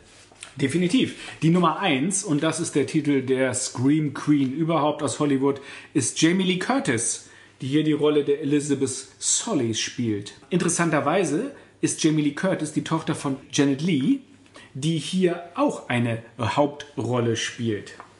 Ähm, Jamie Lee Curtis kennen wir aus Halloween 1 und 2 und sogar aus Halloween Age 20. Das heißt, sie hat also tatsächlich nach vielen, vielen, vielen Jahrzehnten die offizielle Fortsetzung gedreht. Ja, und dann war sie ja auch in den, in den ganz neuen Halloween-Filmen, ne? Von 2018 und ähm, von 20... Richtig, ähm, Halloween Resurrection. Richtig. Und dann ist sie auch die jetzt auch zu sehen in dem ganz neuen, der eigentlich schon längst rauskommen sollen, aber der noch rauskommt. Also Laurie Strode aus Halloween, Jamie Lee Curtis, das ist auf jeden Fall karrierebegleitend. Ja, und das ist, sie spielt auch eigentlich eine äh, total starke Rollen, obwohl sie auch als Scream Queen eigentlich eher so ein bisschen immer quietschend als Dekoration äh, dabei ist. Sie hat aber auch in Die Glücksritter ein Fisch namens Wanda, aber auch in Blue Steel äh, eine Polizistin gespielt und da war sie schon eine Tafel. Auf jeden Fall, das finde ich auch bemerkenswert an Jamie Lee Curtis. Natürlich, sie ist die Tochter von Tony Curtis übrigens und von Janet Lee, also zwei echte Hollywood-Legenden. Sie ist im Business aufgewachsen. Natürlich hat sie mit Sicherheit die ein oder andere Chance bekommen, die andere nicht bekommen hätten, durch ihre Eltern. Das mag durchaus sein, durch ihren Namen, durch ihren Status.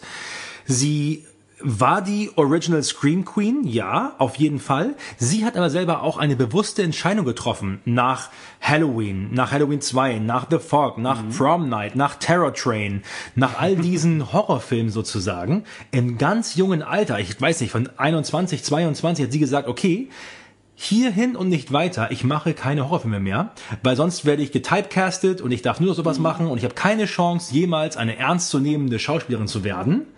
Und Witzigerweise war das, oder, oder glücklicherweise war es der richtige Gamble, denn sie hat danach tatsächlich ganz andere Rollen spielen können, wie Frank schon gesagt hat. Wir kennen sie heute nicht nur aus diesen Slasher-Filmen oder aus diesen Horrorfilmen, wir kennen sie natürlich auch in ganz vielen Komö Comedian-Rollen, äh, wie zum Beispiel in ein, ein Fisch namens Wanda oder die Glücksritter und so weiter. In, später mit in, auch Actionfilme mit True Lies, mit, mhm. mit Schwarzenegger. Also sie ist eine ganz große, aber auch wirklich eine, die ganz intelligente Entscheidungen Entscheidung getroffen hat. Und das muss mit Sicherheit schwierig gewesen sein, weil die hat ja Arbeit gehabt und hätte auch noch weitermachen können. Und da auszubrechen kann natürlich auch einfach heißen, dass du nie wieder besetzt wirst, weil du eben Total. Scream Queen bist und das Thema ist so, durch. Ganz genau. Und, und sie hat nach Halloween auch selbst gedacht, okay, jetzt war ich in diesem Film, der ist so unglaublich erfolgreich. Wir haben schon achtmal gesagt, ich weiß.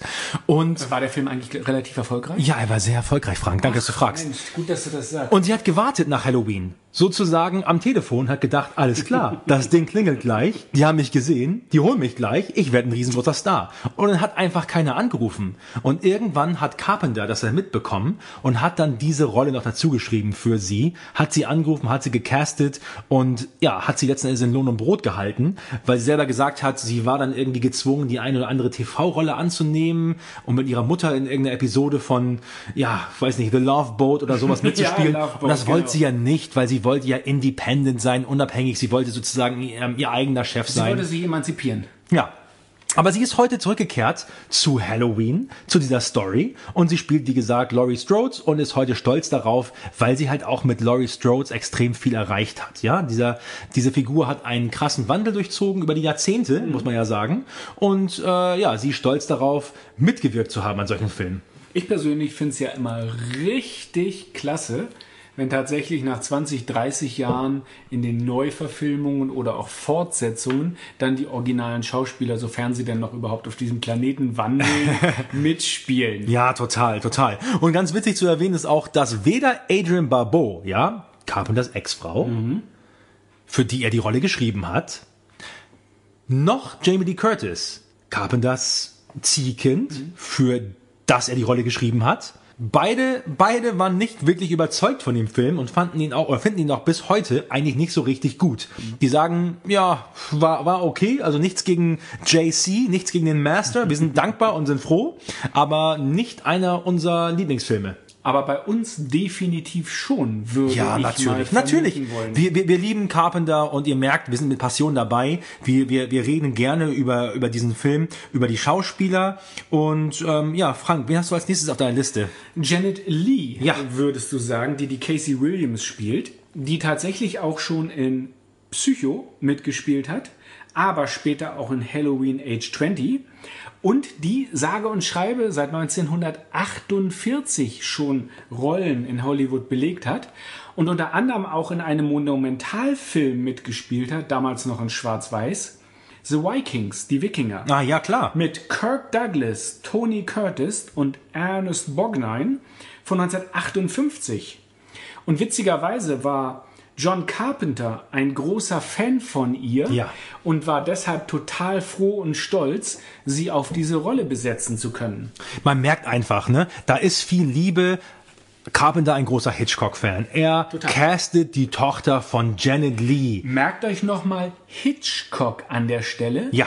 Ein, die Vögel, da kommt noch mal was. Oh, auf jeden Fall, auf jeden Fall. Also ihr merkt, ihr merkt, da sind ziemlich viele, ja, ziemlich viele Liebeserklärungen von Carpenter und die Tatsache, dass er hier nicht nur eine Scream Queen, Jamie Lee Curtis, zwei Scream Queens, Adrian Barbeau, sondern drei Scream Queens, Und Janet dann Lee. auch noch die Mutter Ja, mit also- reinnimmt. Das ist schon wirklich Meta, Meta. Also das ist wirklich klasse und richtig cool. Jamie Lee Curtis hat selber gesagt, sie wollte eigentlich gar nicht so richtig mit ihrer Mutter spielen in dem Moment. Man merkt einfach, die war jung, die wollte ihr eigenes Ding machen. Ne? Aber es ist aber auch so, dass aber es ist aber auch so, aber es ist aber auch so, das waren jetzt so viele Abers. Verdammte Hacke. Ich dachte, aber, du hast einen Schlaganfall, ehrlich gesagt.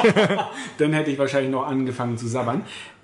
Dennoch haben die beiden in dem Film so gut wie keine Berührungspunkte als Rolle, die begegnen sich praktisch gar nicht. Also so konnte auch Mutter und Tochter tatsächlich in The Fog nebeneinander agieren und spielen, ohne dass da irgend so ein Mutter-Tochter-Problem irgendwie existiert hätte. richtig, richtig. Nur in der letzten Szene nachher in der Kirche sind sie zusammen zu sehen. Ansonsten hast du recht, eigentlich haben die beiden im Film nicht viel miteinander zu tun. Wir hatten ja festgestellt, dass Janet Lee schon seit 1948 in Hollywood aktiv war, Ja. was leider auch dazu führt, dass sie dann im Jahr 2004 in Anführungsstrichen bereits verstorben ist und heute. Was heißt hier in Anführungsstrichen? ist sie eigentlich gar nicht wirklich tot? Weißt du was, was wir nicht Leider. wissen? Ja, wir wissen nicht, wer bei Blake und seinen Freunden. Oh, jetzt habe ich gespoilert. Also Ja. wir wissen ja nicht, wer im Film im Nebel wohnt. Das stimmt.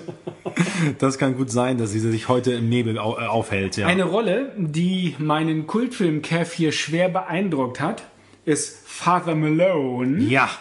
Hal Holbrook spielt ihn. Und der hat tatsächlich auch schon in Dirty Harry gespielt, in Schlacht um Midway, in der Creepshow, aber auch in Fackeln im Sturm. Oh ja, großartig. Mit Patrick Swayze. Ja. Oh mein Gott. In die Firma Man of Honor, aber auch in zahlreichen TV-Serien. Das ist ein Gesicht, das kennt man. Ja, das Und kennt man. Father Malone ist nicht nur für seinen Whisky bekannt, sondern auch für ein markantes irisches Gesicht. Ja, also ein richtiger Character Actor sozusagen. Hast du gewusst, dass Father Malone gar nicht die allererste Wahl war für Carpenter? Nein, sondern er hatte eigentlich haben wollen Christopher Lee. Ach, Christopher Lee, ja. Und warum ist es Christopher Lee nicht geworden? Christopher Lee war anderweitig beschäftigt. Anderweitig beschäftigt. Wenn John Carpenter anruft, Ja, und das verstehe ich eigentlich auch gar nicht. der Helm? Eben, weil, weil ihm wurde schon mal eine Rolle angeboten in Halloween. Und das ist bis zum Ende seines Lebens, also bis zum Ende des Lebens von Christopher Lee, eines der Dinge gewesen, die er bis auf Ende an, ans Leben bereut hat, weil ja er dort nicht mitgespielt hat. Also er wusste ja niemals, wie groß Halloween sein würde. Das stimmt. Habe ich schon gesagt, er war sehr erfolgreich. Und ähm, ja, deswegen. Er hätte, es hätte auch statt statt Hall Halbrook hätte es auch ähm, Christopher Lee werden können.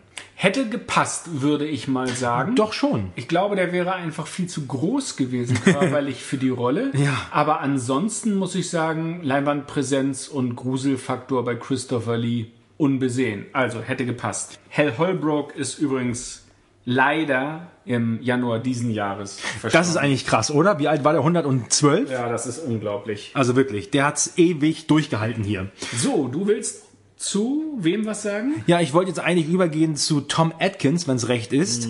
Also wir haben beide schon gesagt, wir fanden Adrian Barbeau ziemlich gut in dem Film. Ja. Ist vielleicht auch mit einer meiner Favorites, aber ich muss auch sagen, ich fand Tom Atkins auch richtig gut in diesem Film. Frank schüttelt den Kopf. Ich will hören, was er dazu zu sagen hat. Nee, er ist schon klasse, aber ich weiß nicht. Ich finde, er spielt nicht leidenschaftlich. Er spielt, das ist gut. Ähm, ich finde, das ist so ein bisschen so ein Abziehbild. Mm, Das ist kein, kein echter Charakter. Und das ist was, was ich an ein oder zwei Rollen tatsächlich in The Fog auch finde. Das sind tolle Schauspieler, unbesehen. Aber die, ich finde, er spielt ein bisschen unengagiert. Er ist da und er ist auch ein tolles Gesicht. Er hat in, er spielt hier den Nick Castle übrigens. Er hat auch in Serpico gespielt, in die Klapperschlange, Halloween 3 oder auch in Little Weapon, daher kennen ihn ganz viele. Ja, Lethal Weapon, da ist er auf jeden Fall, auf jeden Fall auch ganz bekannt gewesen. Ja, okay, du hast recht. Er ist jetzt jemand, der vielleicht nicht die ganz große Screen Presence hat oder sowas. Er prägt die Rolle, finde ich nicht. Und Aber du musst auch, ich, man darf nicht vergessen, wen er spielt. Wir spielen hier, wir haben hier, wir haben es hier zu tun mit so, mit so Kleinstadtcharakteren. Mhm. Und er spielt ja jemanden, der einfach so, was ist ein Fischer oder sowas? Oder sowas in der Art. sein Er Vater war Fischer, was er selber macht, ich glaube nicht ganz. irgendwie in der Industrie. Ja. Er ist, er ist einfach, er ist einfach ein, einfach ein Kerl, ein Okay. Typ, der da ist, Ja. der jetzt nicht unbedingt so viel Persönlichkeit haben muss. Er hat aber auf jeden Fall genug Persönlichkeit, um Jamie Lee Curtis ins Bett zu kriegen, muss man sagen. Und das schon gleich im ersten Ganz am- Ansatz. Also ja, das stimmt, das ist da schon muss ziemlich ich mal krass. sagen, alle Achtung. Ja. Also, das ist echter 80s-Style. Das ja, gefällt mir. solche Dame muss es doch auch geben. Und da fragt keiner nach Kondomen oder irgendwas. Ach, ich bitte dich. Braucht man nicht, Sachen, sa- sagen die. Nein, aber ich, ich fand ihn cool, weil er einfach, ja, weil er einfach so eine Ruhe ausgestrahlt hat, finde ich. Ja. Und er war ein verlässlicher Typ in dem Film, definitiv. Und mir hat's einfach Spaß gemacht, ihm, ihm zuzuschauen. Und ich finde ihn generell gut. Auch in Creepshow hast du schon gesagt, das ist auch ein Riesenfilm von ihm. Und was du auch schon gesagt hast, ist, sein Name hier ist Nick Castle. Ja, und Nick leid. Castle, natürlich, geht zurück auf den originalen Michael Myers Darsteller Nick Castle, den ich auch schon zweimal getroffen habe in meinem Leben auf Conventions, der, dessen Autogramm ich zu Hause habe. Ich weiß, ich weiß. Ich schüttel schon wieder den Kopf, Nein, weil ich- den hast du bitte noch nicht getroffen. Entschuldige bitte, hab ich, hab ich einen Nick Castle Fanclub gegründet? Nein, das ist dein Ding. Das stimmt, den Perry Roden Science Fiction Club Clifton Kellerman habe ich gegründet. Wollte ich gerade eben sagen. Okay, aber die Autogrammsammlung habe ich auf jeden Fall. Und wenn man sich so ein Autogramm holt, dann hat man so ungefähr eine Minute oder zwei Zeit, mit diesen Stars in Anführungsstrichen mal zu schnacken. Und ich finde auch, der Nick Castle, ein super cooler Typ, der auch eine richtig gute Zeit hatte beim Dreh von Halloween auf jeden Fall. Und ich finde es richtig geil, dass Carpenter, das heißt, dass Carpenter seine Freunde, seine Leute nicht vergisst und so ein bisschen, ja, Tribut zollt, eine kleine Hommage gibt an, an Nick Castle hier in dem Film, der nicht mitgewirkt hat, aber der ja trotzdem dann da ist durch Tom Atkins schauspielerische Leistung. Das ist übrigens auch ein Punkt, der bei Carpenter immer wieder auftritt, dass er sozusagen Rollennamen aus anderen Filmen recycelt. Das heißt also, aus Halloween tauchen hier in The Fog mehrere Namen auf und das zieht sich auch durch sein Schaffen. Ich weiß nicht, ob er da nicht besonders kreativ war oder vielleicht wollte, hat er auch einfach Bock gehabt, Ja. das so als Running Gag zu machen. Das war Absicht, das ganz heißt, klar. Die, die Namen aus Halloween tauchen in anderen Filmen wieder auf und für die Carpenter-Fans ist das natürlich immer so ein kleines Fest zu erkennen, welcher Name da schon mal war. Ja, komm, dann lass uns doch weitermachen. Wie sieht's denn aus mit Charles Cyphers zum Beispiel? Der Wetterfrosch, den wir haben im Film, den kennen wir auch als Sheriff aus Halloween. Und wie heißt der denn hier in dem Film? Dan O'Bannon ist sein Name. Also, man sieht, Carpenter ist auf jeden Fall jemand, der da extrem viel Wert drauf legt. Und ähm, den, den Charles Cyphers, den, den kennen wir halt, ja, auch, auch, auch aus Assault on Precinct 13, The Fog, Halloween ist mit dabei und ja, später hat er jetzt wirklich nichts, nichts richtig Großes mehr gemacht. Nichts, was mir jetzt irgendwie in Erinnerung geblieben ist. Ich habe ihn mal gesehen in der einen oder anderen Episode von Emergency Room oder Ja, sowas. ziemlich viel Fernsehrollen gespielt. Ja, also man, man kennt sein Gesicht auf jeden Ja. Fall, aber ich glaube, seine Arbeiten mit John Carpenter war das, war das, Das größte, war das Highlight, ja, das Highlight seiner Karriere. Ja, wir haben noch John Houseman, der eine Rolle spielt. Und John Houseman ist also für mich ich erwähne ihn, Ja, weil gerne. er in einem Film gespielt hat, außerhalb von Carpenter, den ich großartig finde. Rollerball? Äh, auch Rollerball, aber bei mir sind es die drei Tage des Condor. Ja, natürlich. Mit Robert Redford, Faye Dunaway und Max von Sydow, muss ich sagen, finde ich einen echt großartigen Film der 70er Jahre. Ja. Liebe Zuhörer, achtet auf die Staffel 2 bis 7, wo wir bestimmt auch Filme der 70er Jahre besprechen Das sagt Frank jetzt werden. einfach so, ohne es mit mir abzusprechen. Das schauen wir doch mal. Aber John Houseman hat später auch in Dingen gespielt wie Die nackte Kanone oder auch in Die Geister, die ich rief. Scrooge mit Bill Murray, natürlich. Kennen Ein Klassiker. Alle und wir lieben ihn. Ja. Und ähm, ja, deshalb wollte ich ihn nicht unerwähnt lassen. Ja, auf jeden Fall.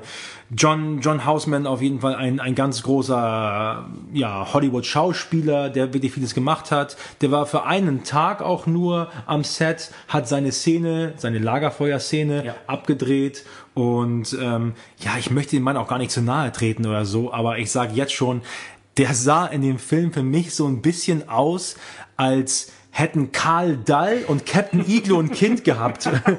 Und hätten dabei ziemlich viele Flaschen irischen Whisky weggeballert. Auf, auf jeden Fall. Der sah echt so ein bisschen aus wie, wie so ein Karl Dahl Captain Iglo Verschnitt. Musste ich die ganze Zeit irgendwie dran denken, so das eine Auge so ein bisschen hängt. Ja, ich weiß es nicht. Das auf jeden ist Fall. schon strange, aber es ist halt ein Horrorfilm. Du erinnerst dich daran. Und die Kinder sind ja auch alle schon ordentlich gegruselt von der Story. Ja, Richtig. John Houseman.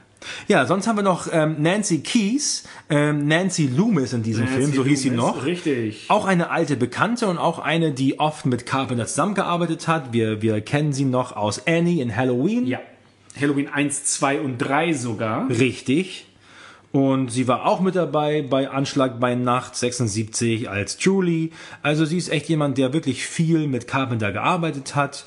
Und ja, es war eine gute Irgendwas muss da auch gewesen sein, weil er hat auch die Rolle der Annie Brackett extra für sie geschrieben. Und das ist ja so eine Sache, die er gerne macht Ja. bei Damen, die ihm sehr nahe stehen. Richtig, richtig. Es ist echt so ein bisschen Brot auf den Teller der Familie bringen, mehr oder weniger. Und neben Jamie Lee Curtis äh, hat sie sich auch in den Rängen der Scream Queens durchaus etabliert. Äh, wer, wer noch mitspielt, ist Ty Mitchell als Andy Wayne, über den ich genau nichts gefunden habe, der hier den Sohn von Stevie Wayne spielt und der ein Stück Treibholz in der Rolle findet. Nun gut, war ein netter Kinderdarsteller, der da mitgespielt hat. Ich denke mal, der macht, was er soll. ja, und wir haben noch äh, George Buck Flower, der spielt den Tommy Wallace. Tommy Wallace, genau. Und Tommy Wallace, wie gesagt, auch ein Studienkollege von Carpenter, der hier als Editor mitgewirkt hat, der Regie geführt hat bei Halloween 3, Mhm. dem man Regie angeboten hat für Halloween 2. Also einfach jemand, den Deborah Hill und Carpenter einfach, ja, im Freundeskreis hatten, im guten Freund, im engen Im Freundeskreis. Dunstkreis, ja. Ja, und man, man merkt einfach immer wieder, das sind einfach immer wieder Namen, die, die immer wieder auftreten. Der tatsächlich dann aber auch in Zurück in die Zukunft 1 und 2 mitgespielt hat. Richtig. In Sie leben von Carpenter. Starman hat er auch gemacht von Starman. Carpenter. Und wo ich ja auch immer gerne mal später unterwegs war, Wes Craven Wishmaster zum oh Beispiel. ja. Aber leider auch schon 2004 verstorben. 2004 war also für die, Mit für die Mitstreiter von John Carpenter in The Fork kein so gutes Jahr. Ähm, Wir haben sonst noch äh, Darwin Jostin mit dabei. Den kennen wir auch in einer der Hauptrollen in Assault on Precinct 13, also Anschlag bei Nacht. Und der hat den Typen im Leichenschauhaus, ich weiß nicht, der wird wohl der, Gerichtsmediziner sein. Den Corona. Ja, der Corona, ganz genau. Der ist es gewesen. Und der war auch mit dabei. Also man sieht wirklich, er hat so viele Leute wieder reakquiriert sozusagen für diesen Film. Total klasse. Aber last but not least, ein alter Bekannter, der Kultfilmkumpel. Ah, Rob Bottin, der hier den Blake spielt, der natürlich in American Werewolf uns bereits begegnet ist und der zwei Oscars bekommen hat. Und zwar nicht für seine schauspielerische Leistung, sondern für maskenbildnerische Tätigkeiten, den wir natürlich in American Werewolf schon kennengelernt haben. Richtig, nämlich als ähm, Assistent von, vom legendären Rick Baker, Richtig. der äh, ja The Howling übernommen hat für Rick Baker, sodass Rick Baker An American Werewolf in London drehen konnte. Rob Bottin, das ist auch eine super interessante Geschichte. Der Typ an sich ist ohnehin von der Bildfläche verschwunden. Also du kriegst von dem heute kein Interview zu sehen, zu hören. Keiner weiß so richtig, was der gemacht hat in den letzten Jahren. Ganz interessant war auch, wie er zum Film gekommen ist. Also er war irgendwie auch so ein bisschen in John Carpenters Dunstkreis. Mhm. Also er wusste, wer John Carpenter ist und hat sich mehr oder weniger so ein bisschen reingedrückt selbst in den Film. Und ja, hat bei John Carpenter vorgesprochen und der hat gesagt, steh mal auf. Und Carpenter dachte, okay, ich äh, und, und Bottin dachte, okay, ich soll jetzt aufstehen, wahrscheinlich, weil er mich jetzt rausschmeißt mhm. hier. Nee, Carpenter wollte gucken, wie groß der ist und hat gesehen, der ist ziemlich ein ziemlich großer langer Kerl. Der ist 1,88 groß. Ja. Und passt damit natürlich hervorragend in das Kostüm des Blake. Ja. Das er übrigens auch mitdesignt hat. Also er war nicht ja. nur der Blake, also Nein. dieser Zombie-Seemann-Geister-Pirat. Ja? Das war ja das Besondere hier, dass er im Stuff mitarbeitet und dass er natürlich für das Make-up und für die Masken verantwortlich war, aber dass er hier trotzdem auch noch eine Rolle spielen durfte. Ja. ja. Deshalb führen wir ihn hier eigentlich auch auf. Ja, und wir führen ihn auf, weil wir ihn einfach klasse finden und alle Carpenter-Fans wissen es. Er wird nochmal eine riesengroße Rolle spielen in Carpenters The Thing, das Ding aus einer anderen Welt, ja. wo er einfach Weltklasse unvergessene Arbeit geleistet hat. Und da hat er sieben Tage die Woche wirklich durchgearbeitet und musste am Ende der Dreharbeiten mit totaler Erschöpfung ins Krankenhaus gebracht werden bei ja. The Thing. Ja, das, das, das ist auf jeden Fall wirklich so. Also wir reden zwar nicht über den Film gerade, aber es ist eine Story, die ich auch gehört habe jetzt in Vorbereitung für diesen Podcast hier. Da hat Dean Candy ein bisschen geplaudert. Der kennt ja Rob Bottin auch. Das mhm. ist ja wie gesagt auch ein frequent, frequent Collaborator von, von Carpenter. Und der hat erzählt, dass sie The Thing gedreht haben und dass Bottin natürlich in seinem Special Effects Studio Tag und Nacht gearbeitet hat. Und da ging es um irgendeine Szene, die, wo, wo, wo Bottin noch was bringen musste. Der hat meistens so zum Abend hin die Sachen gebracht, die sie für den Tag brauchten, immer relativ kurzfristig. Und der hat dann, da haben die ihn gefragt, Rob, wie sieht's aus? Wo sind die Sachen? Da hat er gesagt, ja, noch ein paar Minütchen, dann bin ich fertig, so ungefähr. Und dann haben sie nochmal gefragt, nach ein paar Stunden, Rob, wie sieht's denn aus? Gesagt, ja, ja, ich bin gleich fertig, noch ein paar Minuten. und dann sind sie einfach alle eingepennt, so ungefähr, weil es war spät, es war mitten in der Nacht. Die sind alle eingepennt, morgens dann aufgewacht irgendwann am Set und sind dann zu Rob Bottin gegangen und ja. haben gesagt, äh, sorry Rob, wir sind gestern eingepennt, ähm, wir haben es ein bisschen verpasst. Wie sieht's denn aus? Bist du jetzt fertig? Und er hat gesagt, noch ein paar Minuten. Das heißt, er hat gar nicht mitgekriegt, dass sie alle gepennt haben. Er war so ganz ist. genau, er war so besessen von seiner Arbeit letzten. Er ist ein richtiger Workaholic. Deswegen kann ich gut verstehen, wenn Frank, wenn du sagst, der der wurde wegen Erschöpfung eingeliefert. Und die ganzen Hundeverwandlungen in The Thing kann ich jedem nur echt ans Herz legen. Ja, aber The Thing, da bin ich mir ganz sicher, wird noch mal die eine oder die noch mal irgendwann von den Kultfilmkumpeln gemacht werden müssen. Gut, so viel zur Besetzung. So, das waren wie immer allerhand Hintergrundinformationen zu diesem Carpenter Meisterwerk. Ich habe jetzt richtig Bock, ehrlich gesagt, so ein bisschen mit dir über den Film zu sprechen und, und mal tiefer einzusteigen, Frank. Das wäre das erste Mal, ne? Ich glaube, wir haben das noch nie gemacht, dass wir tiefer irgendwie zu Filmen eingestiegen sind, oder? Herr Frank, das muss wieder deine altersbedingte Demenz sein. Wir machen das jedes Mal. Sind wir hier in den Netze-Studios? Ist das unter deinem Arsch das schwarze Sofa? Das schwarze Sofa! Ganz genau. The also, Frog. ich bin's, Frank. Keine Hey. Angst. Ja, es, es, es geht los eigentlich ähm, mit einer richtig, richtig coolen Szene, die eigentlich die, die, die Atmosphäre für den Film von Anfang an schon, schon setzt, sozusagen, ne? Ja, durchaus. Eine richtige, schöne Gruselszene. Wir sehen nämlich ganz am Anfang, wir, sehen, wir hören das Ticken einer Uhr und wir sehen eine Inschrift. Und da steht, Is all that we see or seem but a dream within a dream. Das hört sich ganz nach Edgar Allan Poe an. Das ist eine, genau ein Auszug aus einem Gedicht von Edgar Allan Poe, dem Großmeister der dunklen Literatur. Das Gesi Gedicht heißt A Dream Within a Dream, der Traum in einem Traum von 1849 und stellt quasi unsere gesamte Wahrnehmung in Frage. Ist alles, was wir sehen oder scheinen, nichts als ein Traum in einem Traum?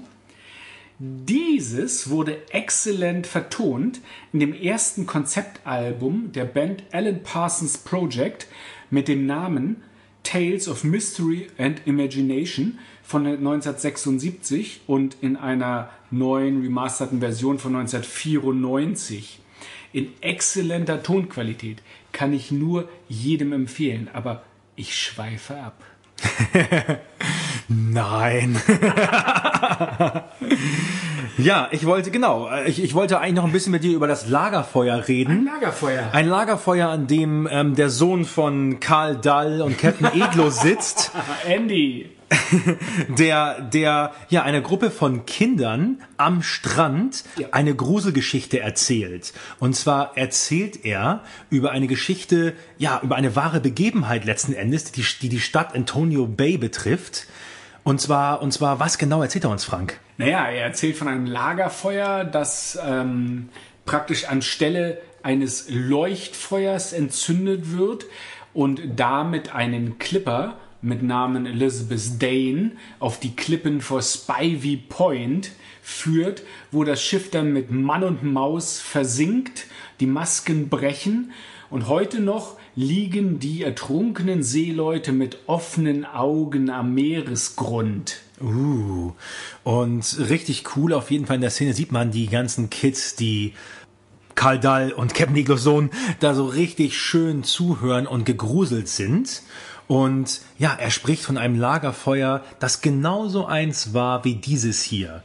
Und wir hören dann im Hintergrund die Kirchenglocken.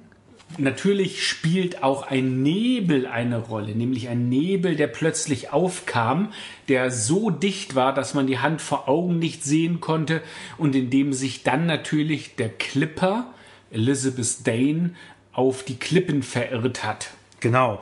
Und es war genau um Mitternacht des 22. Aprils 1880. Des 22. Aprils? So sagte es zumindest der alte Seebär, obwohl wir haben ja unsere Hausaufgaben gemacht in der Originalfassung.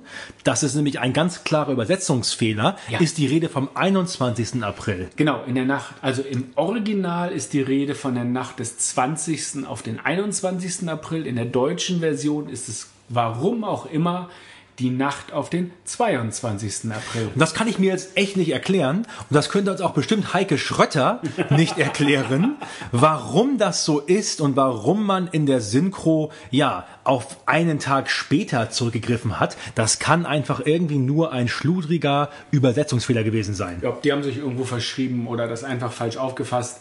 Auf jeden Fall sind wir hier schon wieder den tiefen Dingen dieses Films auf der Spur und haben eine gruselige Einstiegsszene, wo den Kindern praktisch schon die Quintessenz dieser ganzen The Fog-Geschichte von einem alten Iglu-Seebären bei einer Runde Fischstäbchen über dem Lagerfeuer erzählt wird. Ja, und das finde ich richtig gelungen. Ganz witzig ist zu erwähnen, dass diese Szene eigentlich eine Szene ist, die eigentlich nicht hätte im Originalfilm vorkommen sollen.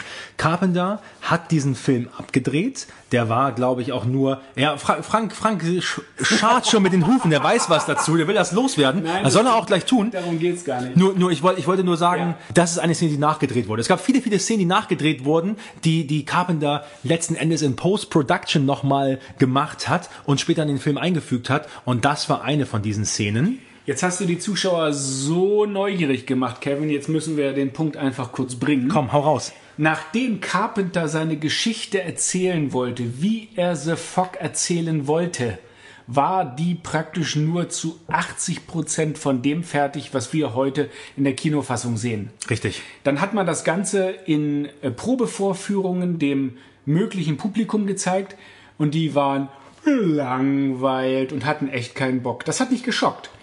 Und dann hat man sich hingesetzt und hat gesagt, verdammte Hacke, wir sind kurz vor Veröffentlichungstermin. Ja. Wir haben nicht mehr viel Zeit und so wird das nichts.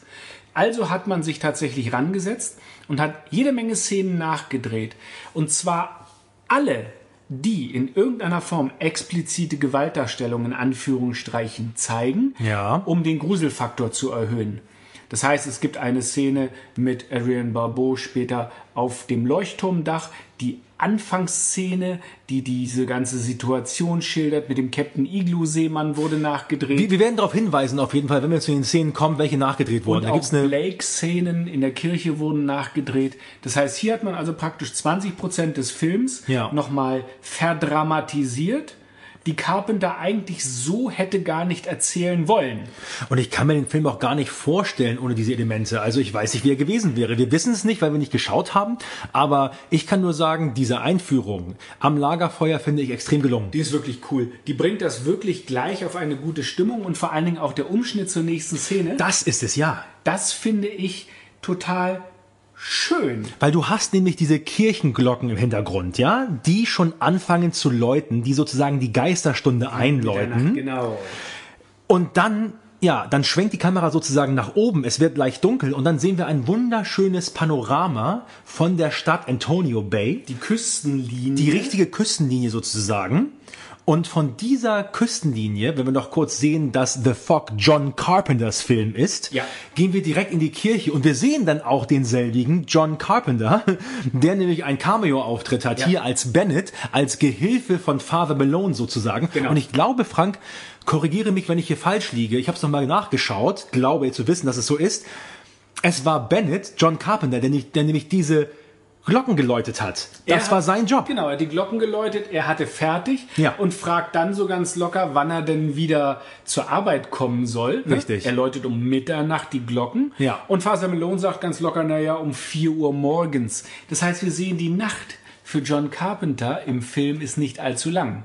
Ich fand's richtig cool, dass, dass es halt, wie gesagt, vom Strand, von diesem Lagerfeuer über das, ja, Auditive letzten Endes, die Glocken, die wir hören, hin zum Visuellen geht. Wir sehen Carpenter, wie er dann letzten Endes in der Kirche die Glocken geläutet hat. Das fand ich richtig gut gemacht. hören aber in dem Moment auch schon die Stimme von Stevie Wayne, eben von Adrian Barbeau, Ja.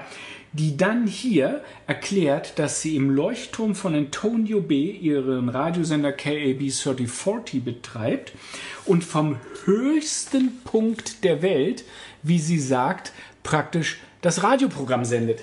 Und das ist auch richtig gut gelungen, finde ich, dass Stevie Wayne über KAB und ihre Radioshow ja diesen ganzen Film einrahmt zum einen und irgendwie alle Handlungsstränge miteinander verknüpft. Wie eine Klammer umfasst Ja, sie ja. das Ganze. Das Richtig heißt, geil. also ihre Stimme ist immer dabei und ihre Stimme wird auch für ganz wichtig äh, Informationen transportieren. Ja, und in der Kirche bei Father fallen- passieren auch schon die ersten komischen Dinge. Ähm, wir sehen, dass ein Stein aus der Wand, aus der Mauer fällt und Father Malone findet dort, ja, ein Tagebuch von seinem Großvater, was letzten Endes mehr oder weniger die Geschichte erzählt, die in Antonio Bay stattfinden wird, die laufen wird, die Father Malone aber niemals so richtig zum, bis zum Ende durchliest. Also er fängt an, so ein bisschen rumzublättern und zu lesen. Und ja, gut, wir wissen auf jeden Fall, er findet ein sagenumwobenes Tagebuch und er fängt an, das durchzulesen. Das Tagebuch ist also von seinem Großvater von 1880, also genau die 100 Jahre zuvor und schildert eben die Grundsatzgeschichte. Ähm, wie gesagt, seltsame Dinge passieren. Ein Stein fällt auf Father Malones Schreibtisch. Zum Glück sitzt er gerade in dem Moment nicht mehr da. Und ähm, es beginnt mit einer Weissagung zum 30. April. Und dort wird gesagt, Mitternacht bis 1 Uhr gehört den Toten. Gütiger Gott, erlöse uns. Warum ist jetzt hier plötzlich der 30. April erwähnt? Der 30. April ist so eine ähm, Hommage von John Carpenter an die Walpurgisnacht Ah. äh, wo eh die Hexen auf ihrem Besen um den Brocken oder worum auch immer um Antonio Bay, um den Leuchtturm reiten und das Böse praktisch erscheint.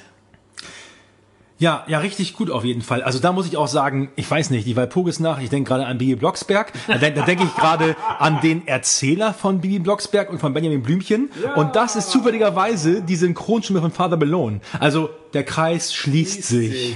Nein, aber finde ich echt gelungen gemacht, so wie es losgeht. Und auch, was ich noch viel geiler als das finde eigentlich, sind, sind dann eigentlich, ja, die, die, die Opening Credits, die laufen dann weiter. Das ist eine sehr lange Credit-Szene Ja, aber Endes. es ist richtig oldschool. Und Ja, natürlich ja. haben wir einen Film von 1980.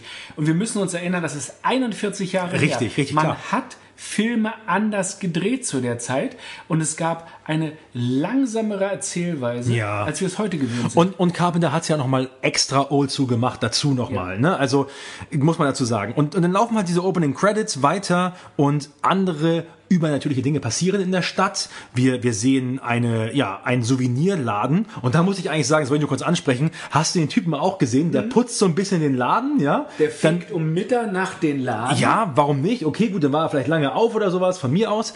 Aber er geht dann zum Kühlschrank und greift sich einen Orangensaft, trinkt daraus die alte Sau und stellt ihn wieder zurück. Ja, aber er stellt ihn nicht nach vorne, sondern er reiht ihn so ein bisschen nach hinten ein. Das hat mich ja wahnsinnig gemacht, ne? Muss ich kurz fragen, Frank, hast du sowas schon mal gemacht? Naja, da ich relativ selten irgendwelche Souvenirläden um Mitternacht gefegt habe, äh, nein. Als aber- Kunde vielleicht? Äh, nee, eher nicht. Aber es kann natürlich sein, dass im Kühlschrank des Unteroffiziersheims möglicherweise mal von hinten oder so das eine oder andere Bierchen verschwunden ist. Aber antrinken und zurückstellen, no way. Okay, ganz ehrlich, ich muss auch sagen, ich finde das extrem ekelhaft, nicht nur in Zeiten von, von, von Corona oder sowas, ja. Aber ich würde sowas nicht machen. Muss aber zugeben, ich mache andere Sachen. Ich würde zum Beispiel im Supermarkt eine Flasche zu trinken nehmen, wenn ich durstig bin. Ich trinke sie aus und gebe dann die Pfandflaschen doch an der Kasse ab zum Beispiel. oder ich tausche mal auf, Avo auf Avocados das Etikett aus oder sowas. Da muss ich sagen, schuldig, definitiv. Aber hat ja kein anderer Schaden von. Aber hier bei diesem O-Saft, da trinkt dann irgendwann einer diesen angesoffenen Ja, du O-Saft. kaufst ihn denn schön und ja. Nee, nee, nee, das gefällt mir sagen. nicht auf jeden Fall. Was mir aber gefallen hat, war auf jeden Fall, waren auf jeden Fall diese ganzen coolen Effekte, ja. Also der Kühlschrank, der dann wackelt auf einmal, das Schild vom Laden, was runterfällt. Ja, wir haben so Poltergeist-technische Effekte, die dann so überall ähm, stattfinden. Äh, öffentliche Telefone fangen plötzlich an zu klimpern. Das Wechselgeld fällt aus den Geräten raus.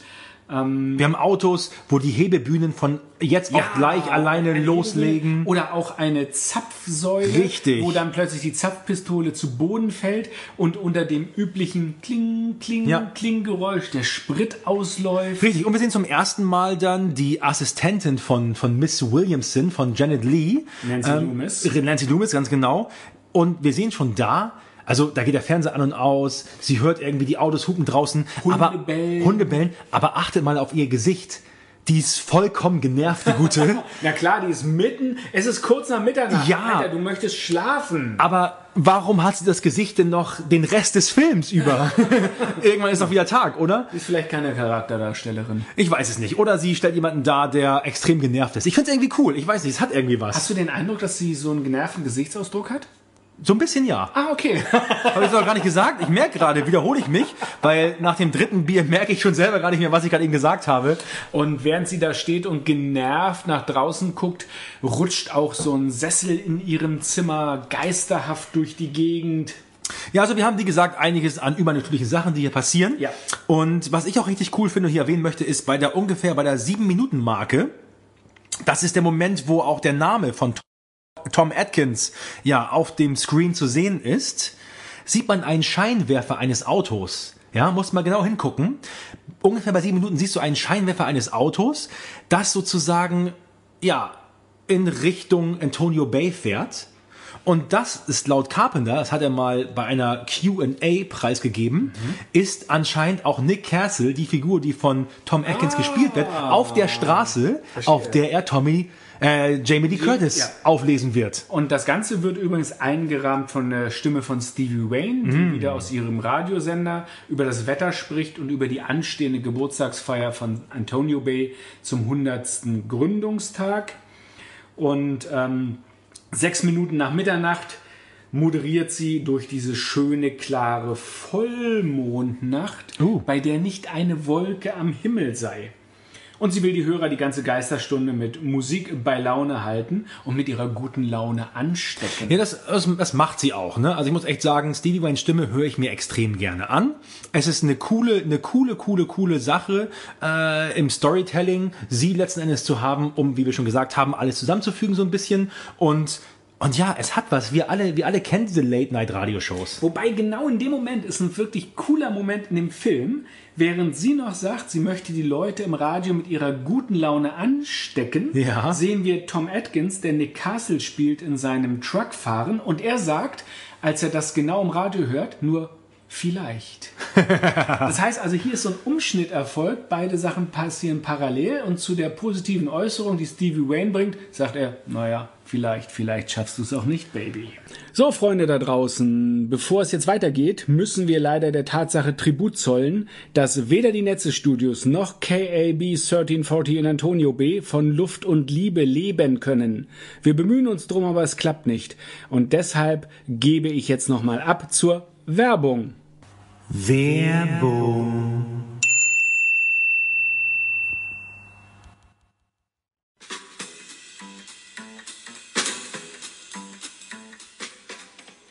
Foktan. Die neuen Nebelschutztabletten erhältlich in Ihrem Drugstore im Antonio Bay. Foktan. Jetzt mit neuer Rezeptur. Wirkt zuverlässig gegen höherdimensionale Risiken und Phänomene. Foktan. Für großflächige Anwendung auch in der formschönen Jerrycan mit Pumpzerstäuber. Foktan. Wird Ihnen präsentiert von SMP. Dr. Schenk Medicine and Pharmaceutics. Fragen Sie nach Foktan.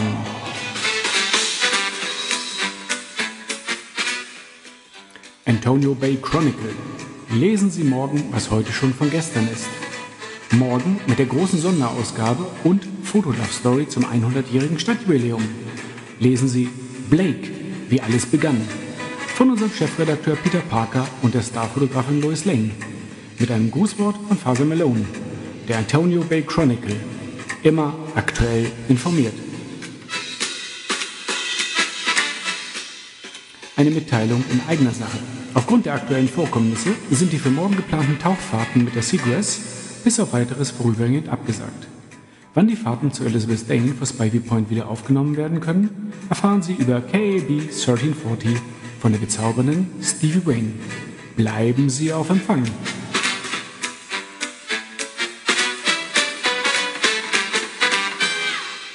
Der gute Nick fährt einen rostroten Ford F1 Truck, der so von 1948 bis 52 gebaut wurde, ein typisch amerikanischer Pickup. Ähm, ein Modell der ersten Baureihe. Ich meine, wir haben hier einen Film von 1981 und der fährt ein Ding aus den 50er Jahren. Also einen echten Oldtimer sozusagen. Das ist schon richtig Oldtimer. Nur der Zustand ist, glaube ich, eher so B5 minus oder so. ähm, die Ford F-Trucks wurden seitdem in 13 Generationen gebaut und zwar bis heute und stellen damit das Rückgrat der US-Ford-Produktion dar. Seit Jahren ist es auch schon das meistverkaufte Fahrzeug auf dem nordamerikanischen Markt.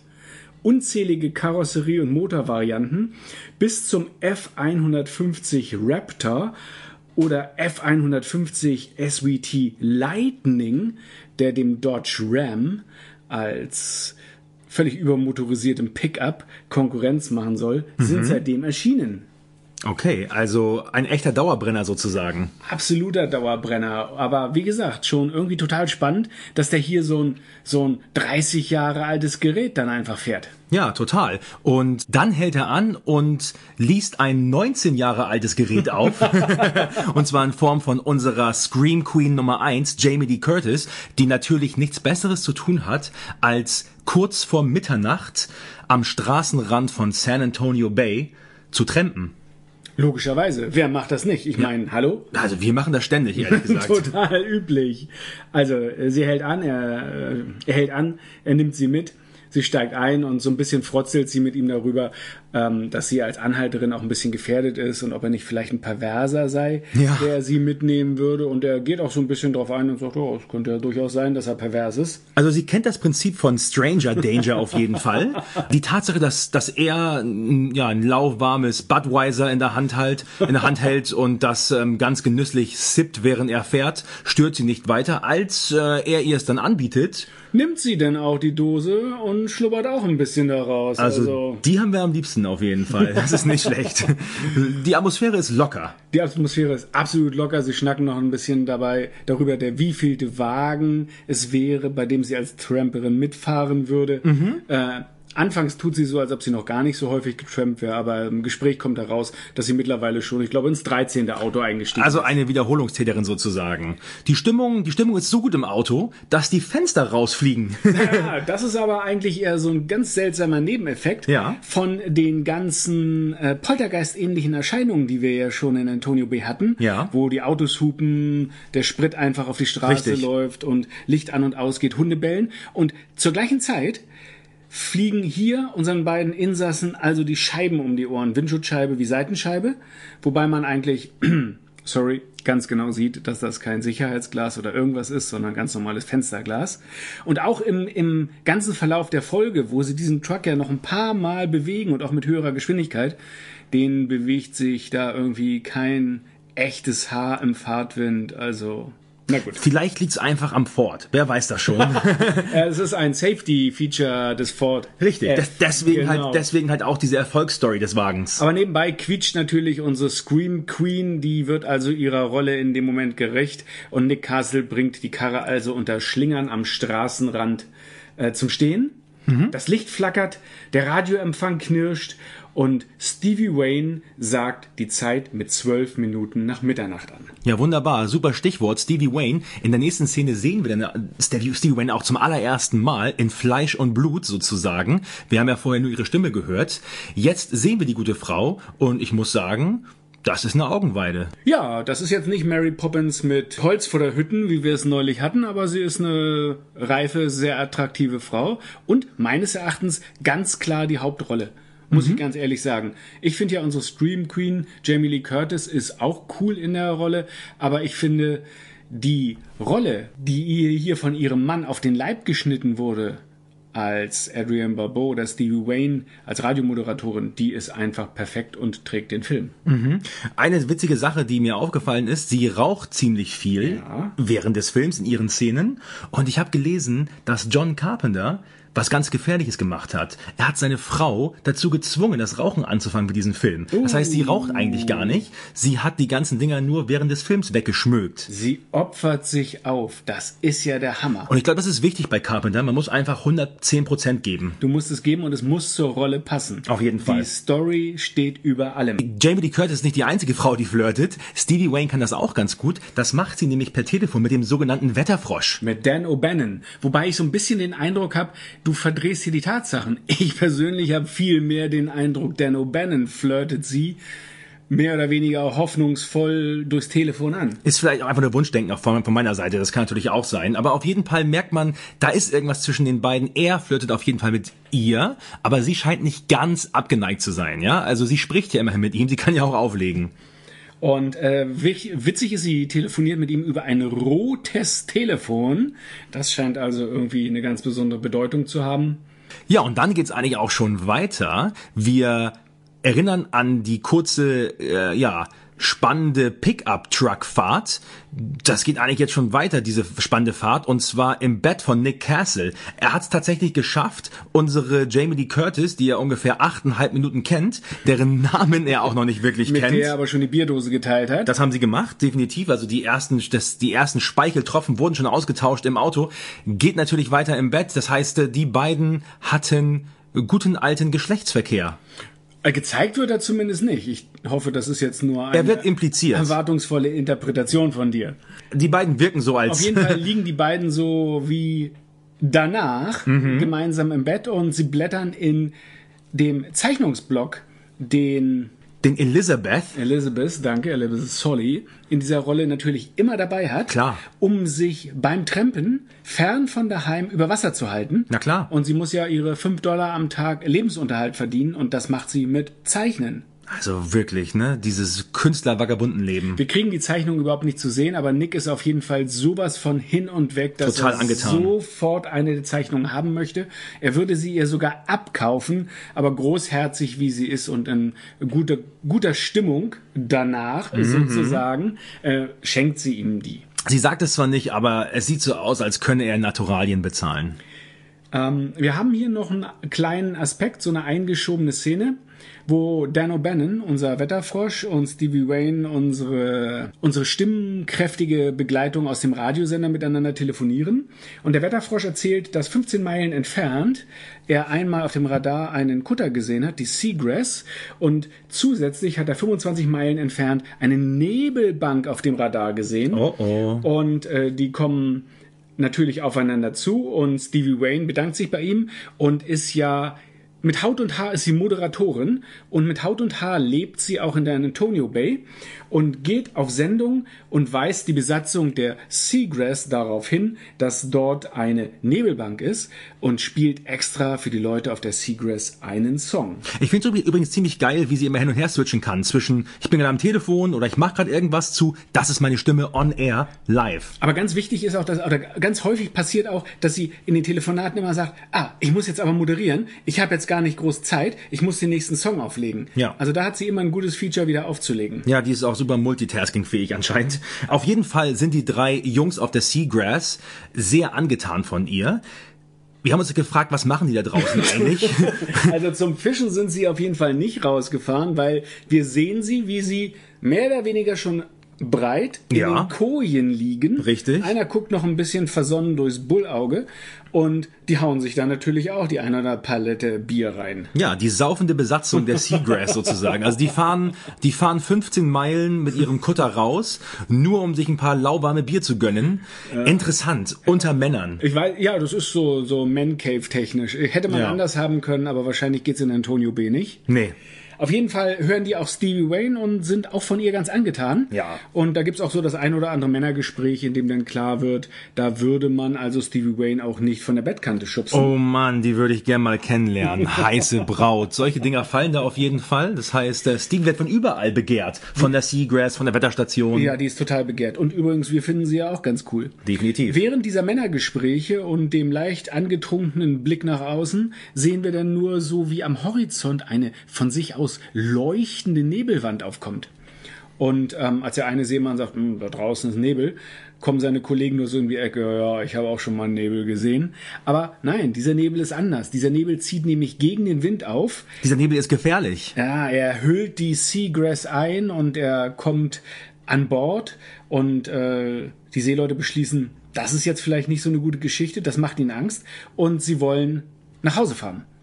Also ab auf die Brücke, den Diesel angeschmissen und der Nebel kriecht unter der Tür durch, der Nebel kriecht in den Maschinenraum und als der Nebel den Generator erwischt, gibt's zack einen Kurzschluss und an Bord stehen die ohne Strom da. Also ein Attribut des Nebels ist, dass er Elektrizität flöten gehen lässt, richtig? Ja, richtig. Und ähm, der Junge auf der Brücke, der nun merkt, oh, plötzlich kein Saft mehr, was ist da los? Merkt auch, dass es plötzlich kalt wird, dass die ganzen Scheiben der Elektrogeräte plötzlich zerklirren, zerspringen Auch das klingt bekannt. und alles kaputt geht. Und auf einmal sieht er aus dem Nebel direkt neben sich auftauchen die Silhouette eines Geisterschiffes. Ja, also das ist der erste Moment, wo wir denn tatsächlich unsere Geister, Seeleute kennenlernen. Ich frage mich, Frank, sind das eigentlich Piraten? Ich glaube ja eigentlich nicht, Nein, oder? Piraten würde ich nicht sagen. Das sind ertrunkene, leprakranke Seeleute. Richtig. Also eigentlich total normal, logisch. Ähm, die damals da aufgrund des falschen Leuchtfeuers, in Anführungsstrichen Lagerfeuers, auf Grund gelaufen sind oder ertrunken sind. Und die sind jetzt auf Rache aus. Ja, ich finde es total spannend irgendwie, dass die in jeglicher Sekundärliteratur als Piraten bezeichnet Also Piraten werden. kann ich da überhaupt nicht sehen. Das waren, wie gesagt, irgendwelche Leute, die von A nach B wollten mit ihrem Clipper. Eben, eben. Und hier taucht so eine Art fliegender Holländer aus dem Nebel auf. Sie sehen Wanten, so das ganze Programm. Wir sehen Schatten, die dann plötzlich an Bord kommen, die beim Gehen übrigens immer so wasserschmatzende Geräusche machen. ja, stimmt. Immer wenn sie, wenn sie sich bewegen. Und wir sehen dann auf einmal, wie ein Sackhaken praktisch durch die Luft zischt und unseren ersten Seemann ums Leben bringt. Und ganz spannend, man, man sieht wirklich sehr wenig Blut in all den Szenen. Er wird zwar durchlöchert von diesem Sackhaken, aber mehrfach. irgendwie kommt aus dem nichts raus. Aber ist ja auch überhaupt nicht schlimm. Ich finde es noch ganz spannend zu erwähnen hier, dass das wohl das einzige Mal ist im ganzen Film, wo die Geister nicht anklopfen, wenn sie sich, wenn sie sich vorstellen. Das stimmt, aber es ist auch gar keine Tür da, sondern sie kommen ja praktisch uneingeladen auf den Kutter, auf die Seagrass. Stimmt. Und dann geht es los. Also sie hätten ja mal auf die Reling klopfen können mit dem Haken oder sowas. Ja, das wäre natürlich dramatisch gewesen, aber nein, das äh, passiert also nicht. Und ja, auf einmal verzieht sich der Nebel und das Meer liegt wieder da wie zuvor. Es ist 0 Uhr 43 und Stevie, ziemlich müde in ihrem Leuchtturmstudio, zieht sich erstmal wieder eine Kippe rein, spielt ein bisschen Klaviermusik und lässt den Blick schweifen. Kein Nebel weit und breit. Komisch. Aber sie denkt sich, naja, in Antonio Bay ist es immer noch besser als in Chicago. Ja, was immer da passiert ist. Das ist immer so, über ihre Vorgeschichte erfahren wir so gut wie gar nichts. Wir werden nur noch mal irgendwann einen äh, Schwenk über ein paar Familienfotos haben, wo man sie und ihren Mann, den Vater von Andy, vermutlich, sieht und einen Zeitungsbericht, dass sie eben aus Chicago kam und den Sender KAB übernommen hat. Also eine starke und selbstbewusste Frau, die ihren Weg geht. Aber mehr erfahren wir eigentlich nicht über ihr. Tja, und, und, und dann geht's auch schon wieder weiter zurück zu Lisbeth und ähm, Nick Castle, die beiden, die immer noch in der Wohnung von Nick sind. Es klopft an der Tür. Es macht komische Geräusche von draußen. Und, ein Nebel zieht auf. ja, das kommt auch wieder bekannt vor. Die beiden fragen sich wohl, wer könnte sie hier post-coitus stören? wer kommt so, wer kommt so spät und klopft bei Nick an die Tür? Vielleicht ja die Jungs von der Seagrass. Wir wissen es nicht. Er weiß es nicht. Er hat auf jeden Fall keine Freunde eingeladen und es stehen also im leuchtenden Nebel vor der Tür Schatten. Witzig ist die Tür. Ne, wir befinden uns also in Kalifornien und dort ist eine typische japanische Holztür, die mit Papier, so mit Reisigpapier bespannt ist. Und vergiss nicht, wir reden hier von Nick Castle, der Typ, der einen uralten Ford Pickup Truck genau, fährt. und sein Budweiser mit einer fremden Anhalterin teilt, der hat natürlich so eine, keine Ahnung, Shui-Tür zu Hause. Ja, stylisch gut beraten immer. auf jeden Fall. Es ist ein eine komische Wahl. Ich weiß nicht, wie das zustande kam, warum es diese komische Tür ist. Vielleicht einfach nur des Effekts wegen, weil man durch diese Papiertür Den Schatten Die Silhouette so sehen kann. sieht und Ja. auch den Nebel ziehen kann. Ja. Er bedeckt sich auf jeden Fall, geht zur Tür, schaut sich nochmal um, Mhm. öffnet die Tür und in dem Moment schlägt es 1 Uhr und die Standuhr neben der Tür, da zerspringt auch das Glas. Richtig. und der Nebel verzieht sich, es ist niemand mehr da, es ist ihm nichts passiert und wir hören Stevie Wayne übers Radio, wie sie 1 Uhr ankündigt und sagt, die Geisterstunde ist jetzt vorbei. Ja, ist eigentlich echt sein Glück. Er guckt noch mal, er guckt noch mal auf die Uhr um 1 Uhr, wenn sie springt und guckt kurz zum Radio und hört ein bisschen und macht dann die Tür auf. Und da hat er echt Glück, dass der Geist dann schon verschwunden ist, der Nebel verzogen ist. Kunden nur, das hätte ihn glatt das Leben kosten können. Stevie Wayne rettet zum ersten Mal jemanden unbewusst in diesem Fall. Am Strand. Am Strand von Antonio Bay. Wir sehen eine ganz, ganz langgezogene, wunderschöne Gegend, wo der Pazifische Ozean ganz gepflegt an den Strand läuft. Total hübsch. Und wir sehen einen kleinen Jungen. Andy. Ähm, der Sohn von Stevie Wayne, wie wir erfahren. Andy Wayne. Andy Wayne, der mit seiner Angel unterwegs ist am Strand, irgendwelches Jungsunsinn zu machen, den man halt so macht in dem Alter. Wie alt wird er sein? Was meinst du? Acht bis zehn. Ja, so in dem Dreh würde ich ihn auch einschätzen. Und er läuft da halt unbedarft über den Strand und sieht an einem, ähm, an einem Wellenbrecher, sieht er etwas aufblitzen. Und das ist natürlich total spannend. Da geht er gleich hin, schaut sich das an und findet dort ein, ein Goldstück. Ein Goldstück im Wasser liegen. Und als er das eben aufheben will, kommt eine kleine Welle, überspült das Goldstück und als der, das Wasser sich verzieht, liegt dort eine Holzplanke. Und zwar eine zerbrochene Planke eines Schiffs mit dem Namen oder einem Teil des Schiffsnamens darauf. Da steht Dane. Und wir alle wissen jetzt, das wird wohl eine Planke des Geisterschiffes sein, sozusagen, der Elizabeth Dane. Natürlich. Und ich muss echt sagen, das ist eine coole Szene.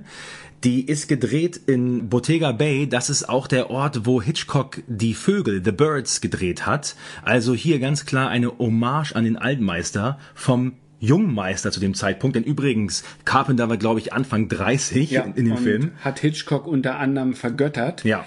Und hat hier dann ganz bewusst an Orten auch gedreht, wo Tippi Hendren damals dann auch bei oder in die Vögel ihre großen Auftritte hatte. Es sind imposante Breitbildaufnahmen, die hier in, in, in, der, in dem Natursetting besonders viel Sinn machen, muss ich sagen. Ja, und vor allen Dingen dieser, dieser einsame kleine Junge, der da am Strand unterwegs ist in Breitbild, das kommt gut. Das kommt echt gut. Tja, und dann, dann beginnt eine Szene mit richtig cooler JC-Musik im Hintergrund, die sie untermalt.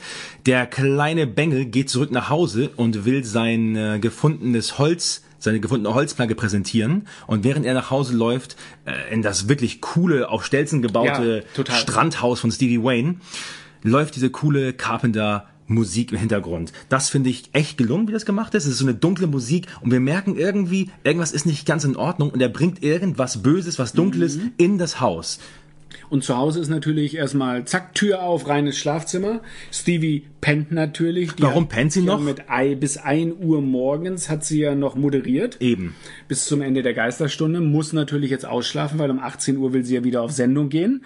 Und der kleine Andy tritt natürlich locker erstmal die Tür ein mit seinen dreckigen Schuhen und schmeißt sich inklusive der gefundenen Holzplanke mit aufs Bett. Ja, cool finde ich in der Szene einfach, dass sie einmal zeigt, dass die beiden ein echt liebevolles Verhältnis haben zueinander. Sie, ist, sie scheint eine gute Mutter zu sein, die sich kümmert. Total. Definitiv. Und dem Kleinen scheint es wirklich gut zu gehen zu Hause. Und ja, also er will ihr natürlich das Brett zeigen unbedingt. Sie ist noch ein bisschen schlaftrunken und sagt sowas wie, ich schaue mir das später an, auf jeden Fall. Seine deutsche Stimme, Ist echt ein bisschen nervig, Mama. muss ich ganz ehrlich Aber sagen. er hat ja nicht so einen großen Sprechanteil. Ja, Gott und, sei Dank. Und völlig müde und übermüdet sagt sie, Andy, ich liebe dich wirklich, aber manchmal bist du eine wirkliche Plage. und, und Andy dann aber auch ganz cool sagt, ich weiß mal. ja, er, er, er weiß es auf jeden Fall. Also er, er weiß, wer er ist und Er wie er erzählt wirkt. ihr dann natürlich auch noch von der Goldmünze. Äh, Das ist natürlich völliger Humbug, denkt sich Stevie. Das kann es also nicht sein. Und ähm, Aber immerhin nimmt sie nachher das Holzbrett mit. Also Ja, das, das finde ich, also sie nimmt ihn irgendwie schon ernst genug, um dieses Holzbrett wirklich mit zur Arbeit zu transportieren. Also ich weiß nicht, ob ich das gemacht hätte, ehrlich gesagt. Ich hätte mir das vielleicht den nächsten Tag angeguckt oder sowas. Aber sie will sich das im Tageslicht auf der Dann Arbeit ist- angucken. Ja, sie will sich auf jeden Fall angucken und sie nimmt es ernst. Das Ja. ist ja schon mal ein Ding. Sie lässt das also nicht zu Hause liegen. So, als nächstes sind wir schon am Hafen, wieder bei Nick und Lisbeth. Die beiden sind letzten Endes diejenigen, die sich auf die Suche machen nach der Seagrass als nicht küssenwachen Angehörigen sozusagen. Nö, weil Nick einfach da bekannte Biertrinker an Bord hat. genau, ich glaube, er hat sich sogar, ich glaube, er war sogar verabredet mit den, mit den und Jungs. die vermisst er und äh, am Pier äh, vom Bodega B schauen sie sich dann an, ob die Seagrass schon eingelaufen ist, finden dann nur einen Seemann, den sie fragen, aber dem ist das auch eigentlich ziemlich Latte. Und nee, die Seagrass ist noch nicht da. Gut, auf jeden Fall ist seine Freundin Elizabeth noch bei ihm. Trampen ist anscheinend nicht mehr so spannend, wie mit Nick durch die Gegend zu ziehen. Insofern, ja, hat sie sich zur Aufgabe gemacht, ihn jetzt zu begleiten. Das tut sie auch weiterhin. Und ja, die beiden beschließen dann, ein Boot zu chartern und selbst auf die Suche zu gehen, auf hoher See. Währenddessen wird aber auf dem Festplatz von Antonio Bay werden Vorbereitungen für die große Feierlichkeit am Abend für die 100-Jahr-Feier getroffen, wo irgendeine Form von Statue, Plastik oder was auch immer ähm, enthüllt werden soll. Richtig, wir treffen zum ersten Mal Miss Williamson, gespielt von Janet Lee, Jamie Lee Curtis Mutter. Richtig. Zusammen mit ihrer Assistentin, gespielt von Nancy Loomis, die den gleichen Gesichtsausdruck hat, wie in der ersten Szene, wo wir sie schon kurz sehen durften. die überhaupt gar keinen anderen Gesichtsausdruck irgendwie ähm, präsentiert, sondern die einfach immer nur voll gelangweilt hinter der Bürgermeisterin herstapft und irgendwie mehr oder weniger alles tut, was von ihr verlangt wird. Aber eigentlich scheint sie das auch alles völlig zu ignorieren. Ja, Hashtag bocklos. Also, wir- wir, Frank sagt gerade Bürgermeisterin, so wirkt sie auf jeden Fall. Ich habe nochmal nachgeschaut, sie spricht davon, dass sie dass der Bürgermeister eine Rede halten wird. Also sie scheint nicht die Bürgermeisterin zu sein, aber sie wirkt wie jemand, der ein bisschen was zu sagen hat. Vielleicht im Stadtrat. Die Stadträtin. Die Stadträtin oder die Kulturbeauftragte. Oder, oder, oder, wir wissen es nicht. Sie ist auf jeden Fall irgendjemand, ja, der aus Antonio Bay kommt und der großes Interesse daran hat, dass die Festivitäten gut laufen. Sie ist die Projekt, die Project Managerin. Ja, Auf jeden Fall liegt ihr das voll am Herzen und sie will auf jeden Fall, dass das eine schöne Feier wird, an die sich alle nochmal erinnern. Und auch in der nächsten Szene, wo sie schon mal so einen Blick unter die noch verdeckte Plastik wirft, die ja enthüllt werden soll und ihre Assistentin auch so sagt, hm, naja, ist wohl Kunst. da sagt sie dann nur ganz locker, naja, sie können sich jetzt wenigstens mal für die nächsten fünf Stunden ihren Sarkasmus beiseite tun. Ja, also die beiden haben echt ein cooles, ein, ein cooles Verhältnis. Ganz entspannt und locker. Sie weiß, was sie an ihr hat und ja, Ja, die haben also ein sehr gutes Arbeitsverhältnis, Ja. wenn auch so persönlich das nicht ganz so freundschaftlich ist, aber es funktioniert wohl ausgezeichnet. weißt du, Frank, die nächste Szene, die ich ganz gerne ansprechen möchte, Das kannst du tun, nachdem Ja. wir kurz erwähnt haben, dass sie dann in ihren ähm, Ford Country Squire in einen riesigen Kombi einsteigen, Ja. in einen Station Wagon und ähm, mit dem dann von dannen fahren.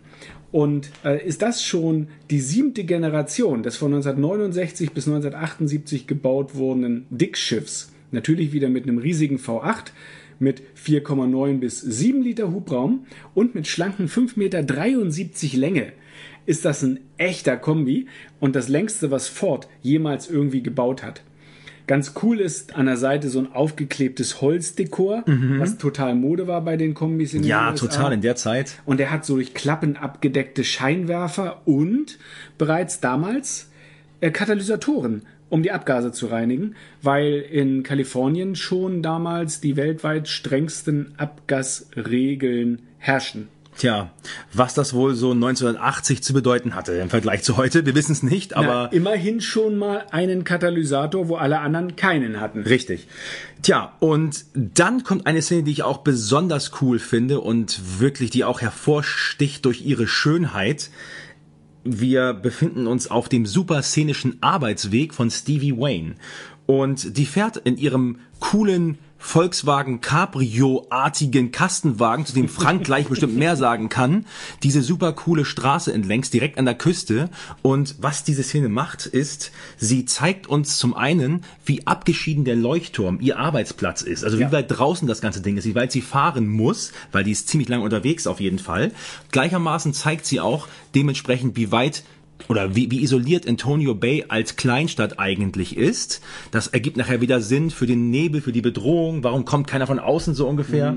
Und das passt dann auch wieder zu dieser ja, Art Belagerungsthematik, die wir hier haben, die wir auch schon bei Assault on Precinct 13 hatten, wo, wo halt auch belagert wurde. Das ist hier so eine alte, so ein alter Western-Trope, den Carpenter hier einbaut. In diesem Fall wird Antonio Bay nachher belagert vom Nebel. Und wie gesagt, diese Shots, die etablieren die Situation noch einmal.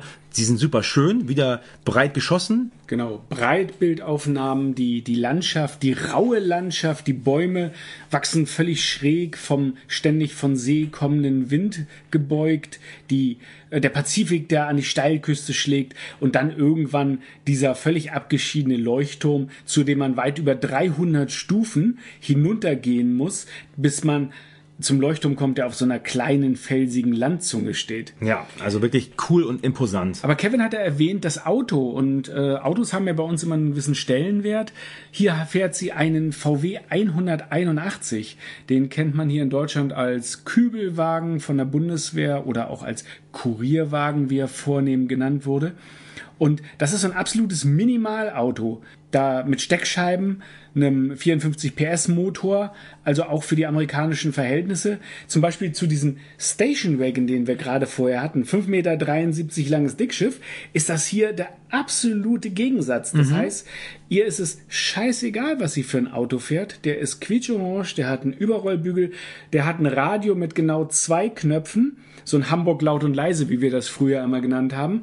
Sie hat den Kassettenrekorder batteriebetrieben auf dem Beifahrersitz und sie hört klassische Musik.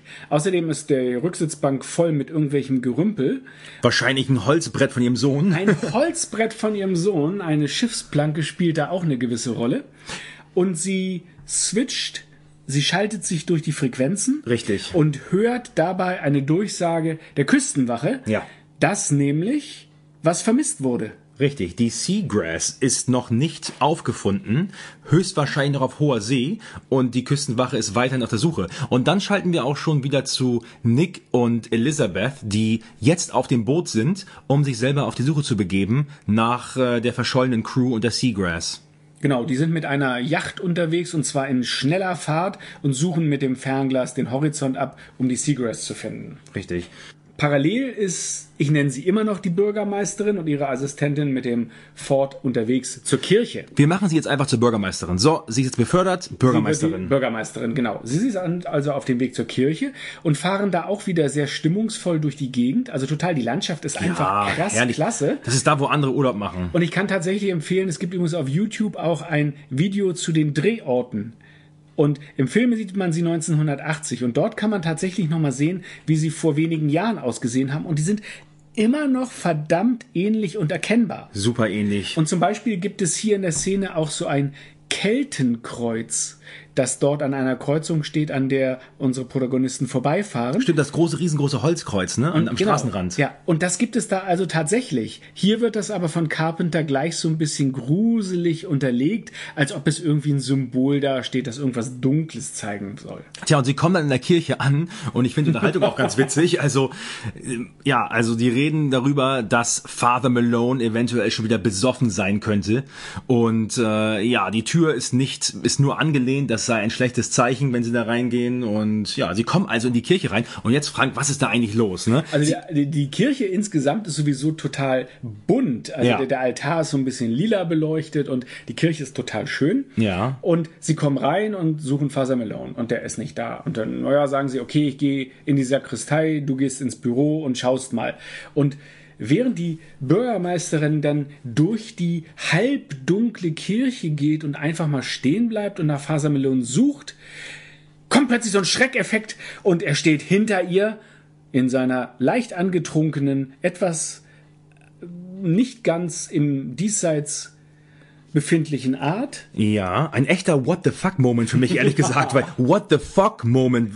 What the fuck? Genau. Also, also ganz ehrlich, was, was hat der alte Pfarrer da in der Ecke gemacht? Warum hängt er da und genau, chillt der in der sitzt Ecke? in einer dunklen Ecke, um irgendeine Frau, die in die Kirche kommt, zu erschrecken. er schreckt sie und sagt dann noch "En- en- Entschuldigung. Ja, Entschuldigung. Kann ich ja nicht wissen, wenn ich hier in der Ecke kauernd auf ihre Schulter springe, dass sie sich erschrecken. An Bord der Seagrass finden, also äh, Nick und Elizabeth sehen dann auch die Seagrass, gehen längsseits und finden das Schiff verlassen vor. Allerdings merken sie, dass der Generator unter Wasser steht, während aber das ganze Schiff ansonsten an Deck trocken ist. Wie kann Seewasser in den Generator gelangen, wenn da kein Leck ist und wenn auch die Planken zum Beispiel trocken sind? Mysteriös, mysteriös. Ja, sehr mysteriös.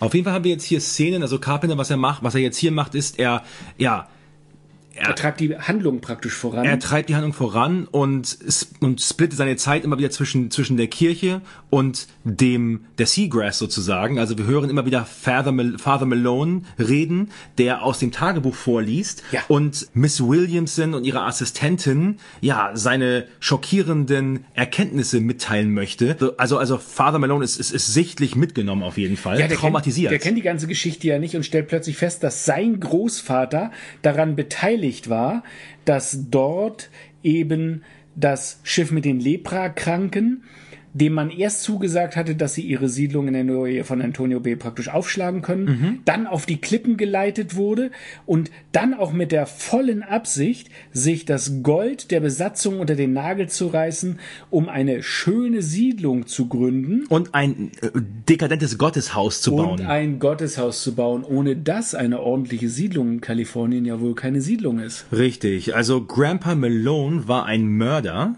Ja. und ähm, ja, das schmeckt Father Malone gar nicht, ehrlich gesagt. Und er möchte jetzt eigentlich auch äh, abends an der großen Feier zur 100-jährigen Gründungsgeschichte von Antonio B. nicht mehr teilnehmen Ja. und möchte auch nicht den Segen sprechen. Ganz genau. Also er sagt auch tatsächlich, wir sind alle verdammt oder auf uns allen lastet ein Fluch sozusagen.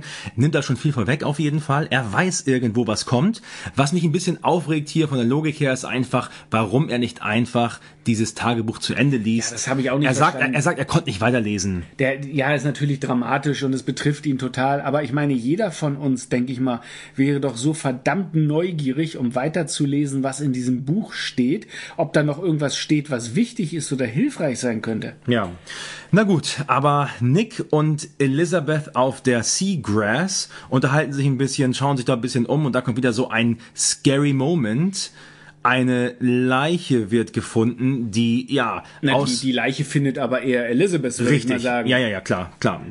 Oder die, oder die Genau, richtig. Die Leiche findet sie Also die, die und beiden fällt sind- auf sie rauf. Genau, das ist also auch so, so ein Schreckmoment. Vorher wird das Ganze noch eingeleitet durch so ein bisschen äh, Geschichte. Nick erzählt von früher, dass sein Vater nämlich auch schon mal eine Begegnung mit einem Geisterschiff hatte, das Reza Jane hieß.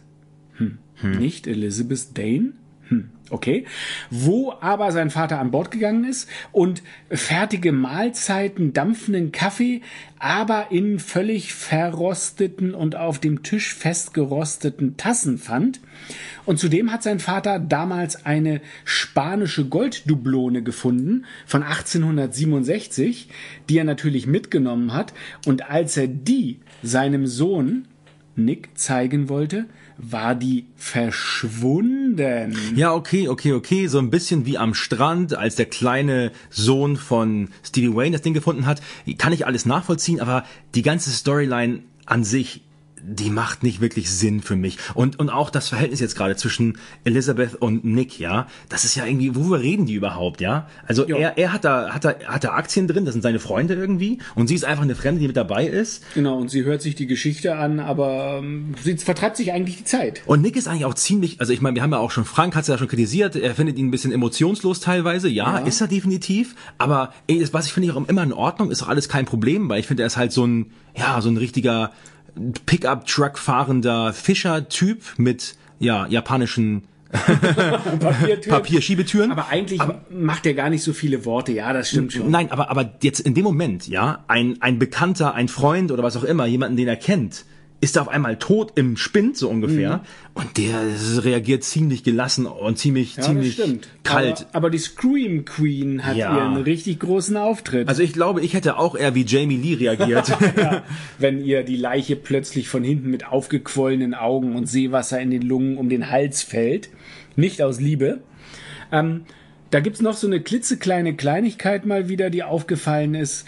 Äh, spanische Golddublonen wurden nur bis 1849 äh, geprägt und die von 1867 oder 69, die hier im, im Rennen ist von Nicks Vater, die äh, kann es eigentlich gar nicht gegeben haben. So, Stevie ist dann nach gefühlten zweieinhalb Stunden auf der Scenic Route dann endlich ähm, bei der Arbeit angekommen, stellt ihre Karre ab und hat dann nochmal so einen richtig schönen Spaziergang zu ihrem finalen Arbeitsplatz, dem Leuchtturm. Und das ist für mich dann auch wirklich einer der beeindruckendsten und schönsten Shots im ganzen Film, weil man sieht halt die Frank hat es schon erwähnt, diese 300 Stufen, Ja. die zum Leuchtturm führen. Man sieht da auch schon wieder, sie muss wirklich als einzelne Person 300 Stufen ganz zum Leuchtturm hin. Sie ist da ganz alleine, keine andere Menschenseele in Sicht und auch drumherum scheint nichts anderes außer dieser Leuchtturm zu sein. Ja, oberhalb des Leuchtturms ist noch ein, ein, ein äh, sozusagen Servicegebäude, in dem ein Nebelhorn installiert ist, das damals dann ursprünglich sogar noch mit Dampf befeuert wurde, damit man es hören konnte. Ähm, das übrigens auch im Film immer wieder an äh, prägnanten Stellen zu hören ist. Ähm, ja, Stevie hat äh, oldschool, wie sie ist, ein Klemmbrett dabei und ihren tragbaren Kassettenrekorder, den sie ja auch schon im VW auf dem Beifahrersitz liegen hatte, und ihre Holzplanke, die ihr bester Freund an diesem Tag geworden ist, immer dabei. Und sie schmeißt eine Musikkassette rein, auf der Werbejingles zu hören sind, in nicht synchronisierter englischer Sprache, die praktisch den ganzen Tag abgespielt werden, während sie eben keine Live-Sendung macht, da sie ja erst um 18 Uhr anfängt und dann bis 1 Uhr moderiert. Eigentlich hat die einen ganz coolen Job. Die macht also nur die fünf Stunden äh, oder sieben Stunden abends und das Thema ist eigentlich durch. Frank, wie kannst du sowas sagen als, als erfahrener mittlerweile Podcaster? Ja klar, die Kultfilmkumpel, die machen ja einmal im Monat so aber eine Sendung für drei auch, Stunden. Ja, aber die kann rauchen dabei, die kann mit dem roten Das kannst du auch. Telefon mit. Okay, hast du eine Kippe da? Bring dir von mir aus auch ein rotes Telefon mit. mit Dan O'Bannon telefonieren und aus dem Fenster gucken und da ist der Blick bestimmt schöner als in den Netzestudios. Das äh, kann natürlich sein, ja. Obwohl auf dem schwarzen Sofa ist es schon sehr cool und gemütlich. Ziemlich bequem eigentlich, ne? Sah besser aus als dieser komische Stuhl, den sie da im Leuchtturm hat. Ja, das stimmt. Gemütlicher als im Leuchtturm ist das auf alle Fälle. Ja, du hast es geschafft. Also, Stevie geht die Treppe runter und parallel hört sie so diese Werbejingles, die dann immer wieder laufen, verschiedene Ansagen und muss halt die 300 irgendwas Stufen zu ihrem Leuchtturm absolvieren, dann die Eisentür öffnen und dann muss sie innen natürlich auch wieder die Wendeltreppe bewältigen, Klar. bis sie dann in ihrem Leuchtturmstudio mit rundum Ausblick ist. Aber wie gesagt, eigentlich schon ein geiles Büro sozusagen. Ist ein geiles Büro, ja. Ja, Faser Malone ist immer noch dabei und erzählt der Bürgermeisterin und der Assistentin, was denn sich wirklich nun vor 100 Jahren zugetragen hat und dass dort also es praktisch fünf plus einen Verschwörer gab, nämlich einen, seinen Großvater und fünf nicht näher genannte. Das heißt, wir haben es hier also mit sechs Verschwörern praktisch zu tun, die dafür gesorgt haben, dass die Leprakranken dann auf die Klippen gelaufen und ertrunken sind. Und er erzählt auch davon, dass jetzt eben nochmal eben der Fluch auf der Stadt liegt und er deshalb eben eigentlich von den Feierlichkeiten Abstand nehmen möchte. Ja, richtig. Und man merkt die ganze Zeit, weder die Assistentin, gut, die nimmt eh keinen ernst, äh, noch Miss Williamson nehmen Father Malone ernst. Ne? Die denken irgendwie, ja, okay, jetzt ist der Alte völlig plemplem. äh, das war wieder zu viel Klosterfrau Melitzengeist oder wie der Scheiß noch heißt. Und Casey sagt dann auch noch so relativ locker beim Abschied, naja, ich schick dir noch mal den Arzt vorbei. Ja, das ist auch hart, Als oder? ob das jetzt irgendwie mit ein paar Pillen zu machen wäre, obwohl vielleicht würde das äh, ihn beruhigen. Wobei, ich weiß nicht, was er da für einen Alkohol einschmeißt und dann noch Pillen, das könnte natürlich auch eine putzige Entwicklung geben. Das könnte ein richtig guter Trip werden, auf jeden Fall, für Father Malone. Und Father Malone schaut das Ganze, schaut dann noch in die, ins Nichts und denkt praktisch darüber nach. Das hat ihn also richtig mitgenommen. Und das Ganze muss dann praktisch zur Mitternacht bis 1 Uhr passieren. Tja, und dann sind wir wieder bei Stevie im Leuchtturm und dann wird es ganz kriminell, Es weil ist 17.35 Uhr und sie hat jetzt noch 25 Minuten, bis ihre Sendung beginnt. Genau. Und äh, sie ist ja reingekommen und hat die Holzplanke so ein bisschen achtlos auf einen Stapel mit, mit Musikkassetten gelegt. sie brüht sich dann ein Käffchen. Genau, und schaut natürlich nicht zu dem, so wie es im Film halt üblich ist. Man konzentriert sich aufs Kaffeekochen. Und im Hintergrund laufen immer noch aus dem Kassettenrekorder die Werbejingles in ganz normaler Geschwindigkeit. Und plötzlich sehen wir, wie sich die Vertiefungen in der Holzplanke mit dem Namen Dane langsam mit Wasser füllen. Und das Wasser füllt die Planken äh, Buchstaben aus und beginnt an den Kassetten herunterzulaufen. Und in dem Moment, wo das Wasser dann praktisch sich am Boden sammelt und es laufen immer noch die Werbejingles, die lullen so ein bisschen ein. Und in dem Moment, wo das Wasser den Kassettenrekorder berührt, fängt er langsamer an zu sprechen und eine dunkle Stimme von, wie wir jetzt Warte, warte. Eine dunkle Stimme, sagst du? Wer, wer, wer kann das sein? Also, es hat ja echt schon so einen ganzen Lovecraft-Vibe auf jeden Fall. Irgendeine eine böse Kraft, die uns holen kommt. Irgendwas von da draußen, something from beyond sozusagen. etwas aus dem Nebel. Ja, k könnte das schon Blake sein? Das ist Blake. Und wir hören hier seine Stimme. Wir hören die dunkle Stimme von Blake, die sagt, Something that one lives with like an albatross around the neck, no more like a millstone, a plumbing stone by God, damn them all. So, das sagt uns allen nix. Das ist auch nicht synchronisiert und das ist ein echter Fehler. Ähm, dabei handelt es sich um einen Bezug zu einem Gedicht aus dem englischsprachigen Raum. Das heißt The Rhyme of an Ancient Mariner. Okay. Und ist dort genauso bekannt wie hier eigentlich Schillers Glocke oder andere deutsche große Gedichte. Wir jetzt nicht mehr, aber die Generationen vor uns kannten das doch. Ja. Und damit ist gemeint, ähm, dass er die Last trägt, auf die Mörder hereingefallen zu sein, wie die Last ist, wenn ein Seemann einen Albatros auf den eigenen Schultern tragen würde, der ihn wie ein Lot, wie ein Müll, Mühlstein nach unten zieht und er verdammt die Mörder, alle sechs, für die Zukunft. Aber super, super Arbeit, Frank. Echt, muss ich sagen, es ist klasse. Ich habe das gar nicht so mitbekommen und muss dazu auch echt sagen, wir haben jetzt die deutsche Synchro so oft gelobt, ja, und wie toll es ist, dass sie, dass, dass, dass sie sich ah, hier und da mal eine coole Sache selbst ausdenken, witzige Sprüche haben, auch, auch oftmals sehr nah am Original sind. Aber hier, bei so einer Schlüsselszene, Ja. ah, da es einfach so laufen zu lassen, weil sie gedacht haben, okay, die Jingle lassen wir auch laufen, dann lassen wir den Scheiß auch noch laufen nebenbei. Das Problem ist, dass das natürlich total verklausuliert ist und wer dieses Gedicht nicht kennt und damit nicht weiß, welche Last der Seemann aufgrund irgendwelcher Ereignisse trägt. Natürlich. Und der Albatros ist für diese Seeleute ja so eine Art magischer Vogel. Ja. So wer das also nicht weiß, kann das natürlich nicht interpretieren. Aber ich würde sagen, wenn, wenn sich so zwei Frägel wie du und ich hier stundenlang auf einen Podcast vorbereiten können, um diese Sachen herauszufinden, dann könnten das auch die, die dafür bezahlt werden, einen Film zu synchronisieren zum Beispiel. Insofern finde ich, ist das jetzt im Moment einmal schwach, muss man sagen, weil da geht ein, ein Stück oder ein, eine Schlüsselszene verloren, die wichtig ist für den Film. Und während dieser Situation ähm, verändert sich auch die, die, die Schrift auf der Planke. Ja. Da steht nicht mehr Dane, sondern da steht jetzt Six must die. Richtig. Ist also auch total wichtig, dass wir an der Stelle jetzt plötzlich das mitkriegen. Ja.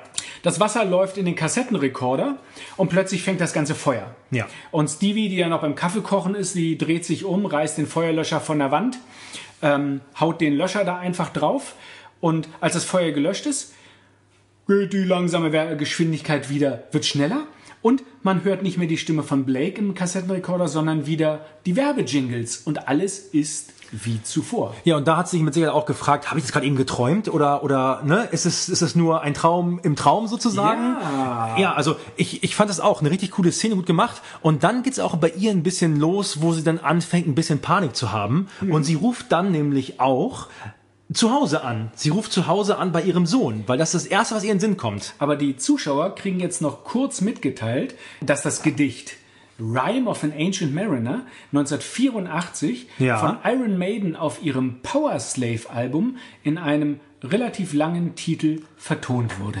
Okay, ja gut. Stevie, Gut zu wissen auf jeden Fall.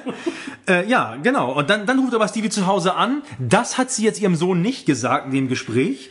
Aber äh, ja, sie fragt ein bisschen, wie es ihm geht und, und sagt ihm nochmal, dass er heute Abend auf gar keinen Fall rausgehen soll und auf jeden Fall im Haus bleiben soll. Und ja, ja klar, was soll man sagen? Er ist jemand, der viel draußen ist wahrscheinlich und denkt sich halt, ja, Mist, okay, Mama, mache ich dann, dann bleibe ich drin. Und man sieht schon, dass die Babysitterin bei ihm zu Hause ist. Miss Corbett. Miss Corbett. Also, ich habe gesagt, sie ist eine liebevolle Mutter, sie ist eine arbeitende Mutter und sie muss natürlich dafür sorgen, dass ihr Sohn, der dann tagsüber und abends zu Hause ist, ja, irgendwie bespaßt wird und jemanden hat, der auf ihn aufpasst und das tut sie halt auch und das ist dafür ist diese alte Babysitterin da.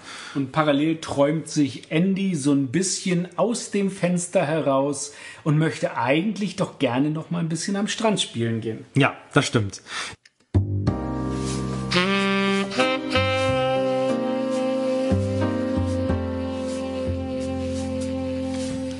Stevie Wayne hier auf KAB Antonio Bay. Ich halte weiterhin die Stellung für euch. Der Nebel hat Antonio Bay nun fest im Griff. Die letzte Bastion sind die Netze-Studios. Folgt meiner Stimme und bringt euch auf dem schwarzen Sofa in Sicherheit.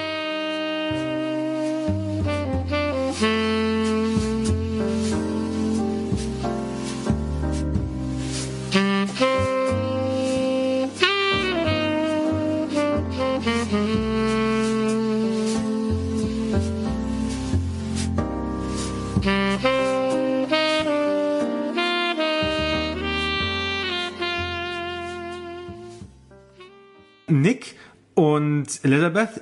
Nick und Elizabeth. Es ist ein schwieriger Name, muss man sagen, für uns Deutsche auszusprechen. Selbst nach drei Bier ist es nicht besser, ehrlich gesagt. Aber ja, die sind im Leichenschauhaus und ja, die Männer reden unter sich, ne? Der, der, äh, der Corona, der, der Gerichtsmediziner spricht dann mit Nick und die, die kennen sich halt auch alle, logischerweise. Die sind alle in einer Kleinstadt, der Gerichtsmediziner spricht mit Nick, während äh, Jamie Lee Curtis äh, Figur ja in einem, anderen, in, in einem anderen Raum verweilt. Und die beiden reden darüber, dass er davon ausgeht, dass die Leiche von dem auf der Seagrass geborgenen Seemann schon seit mindestens einigen Wochen unter Wasser hätte verweilen müssen sozusagen, weil, weil alles darauf hindeutet, dass er ertrunken ist. Also er hat Wasser in den Lungen und er liegt da schon seit ewigen Zeiten unter eigentlich. Er hat, er hat, er hat Seetank in allen Körperöffnungen, so auf gut Deutsch Genau, gesagt. oder den Fingernägeln. Aber er ist ja eigentlich erst, wir wissen, seit sechs, sieben, acht, neun, zehn Stunden irgendwas Richtig. da zu Tode gekommen. So, und dann merken wir, irgendwas ist, wenn wir es noch nicht gemerkt haben, merken wir spätestens jetzt, irgendwas ist ganz komisch. Und, und parallel dazu kommt dann eine Szene, wo, ja, der bereits verstorbene Seemann unter dem Leichentuch wieder aufersteht, sich ein Skalpell greift und auf Jamie Lee Curtis zugeht. Sie schreit dann sozusagen und die Männer kommen rein und als dann, als sie reinkommen, liegt er schon auf dem Boden und hat auf dem Boden eine 3 mit dem Skalpell eingeritzt. Okay. Was sollen uns diese drei sagen, Frank? Heißt das, drei sind gestorben? Alter, was ist das für eine Szene, bitte? Ja. Ich meine, die haben sie übrigens auch nachgedreht. Ja, die ist auch nachgedreht. Eine der nachgedrehten Scream Queen Szenen, die irgendwie rein mussten, um Richtig. Drama zu machen. Ja. Aber mal ganz ernsthaft. Jamie Lee steht da mit dem Rücken zur Leiche. Natürlich, wenn ich in so einem Raum bin, würde ich immer der Leiche den Rücken zudrehen. Logisch, oder?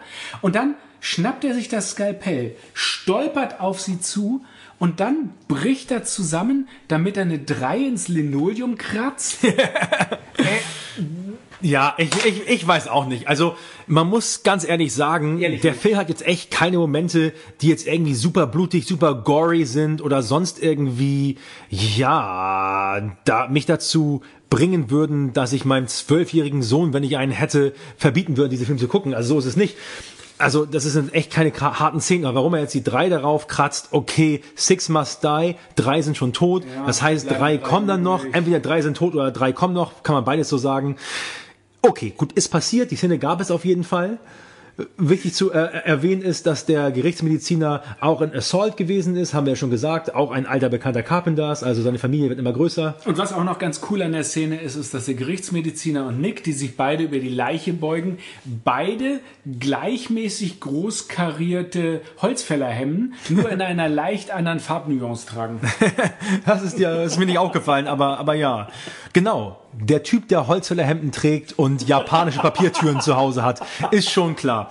Äh, so, und, und nach dieser Szene hören wir dann zum ersten und einzigen Mal das Nebelhorn im Film, das dann vom Leuchtturm ausgeht, denn wir, äh, ja, wir erfahren dadurch, dass der Nebel immer näher kommt. Der Nebel ist schon stadtnah. Dämmerung ja einsetzt. Genau, genau. Der Nebel ist schon nämlich schon stadtnah mittlerweile. Das Fest dazu parallel ist in vollem Gange. Also die, die Bewohner Antonio Base feiern ausgelassen ihren 100. Geburtstag. Jedenfalls, ja, also es sieht aus wie, Es werden Ansprachen gehalten. ja, aber es sieht aus wie ein Familienfest auf Ja, jeden sieht Fall. gut aus. Sie haben- Kinder sind dabei. Sie, genau, Kinder sind dabei. Sie kriegen alle kleine Kerzen, die sie Ja. anzünden können. Sieht nett aus. Um dann nochmal so einen Umzug durch Antonio Bay zu machen. Also es ist schon, ist schon nice. Genau. Und in, in, in der Bar neben diesen, neben diesen Festivitäten sind dann der, der, der Sheriff, Nick, Elizabeth, Janet Lees äh, Nicht-Bürgermeisterin und ihre Assistentin alle zusammen. Und dort erfährt dann Janet Lee, dass ja, die Seagrass immer noch, dass die Seagrass gefunden wurde, aber die Besatzung oder zwei Leute der Besatzung verschollen sind. Einer tot, zwei verschollen.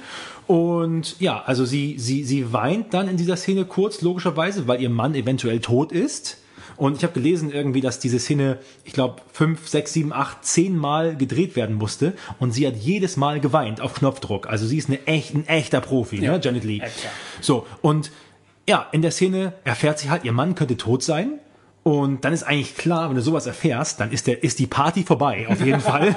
Nicht für Janet Lee. Nicht für sie. Sie Denn- will unbedingt ihre Ansprache halten und sie will die Feier zum Abschluss bringen. Ich wollte gerade sagen, unsere Scream Queen Nummer drei, Ja. die Mutter von Scream Queen Nummer eins sozusagen, ist ein echt harter Knochen, die sagt einfach, nö, äh, the show must go on und ich werde meine Rede geben. So. Und das macht sie dann auch. Und im Hintergrund läuft natürlich der Stevie Wayne. mit KAB. Genau. Klar. So wie bei uns hier. ja, und genau, Nick, und hier wir es, also Nick ruft dann Stevie an.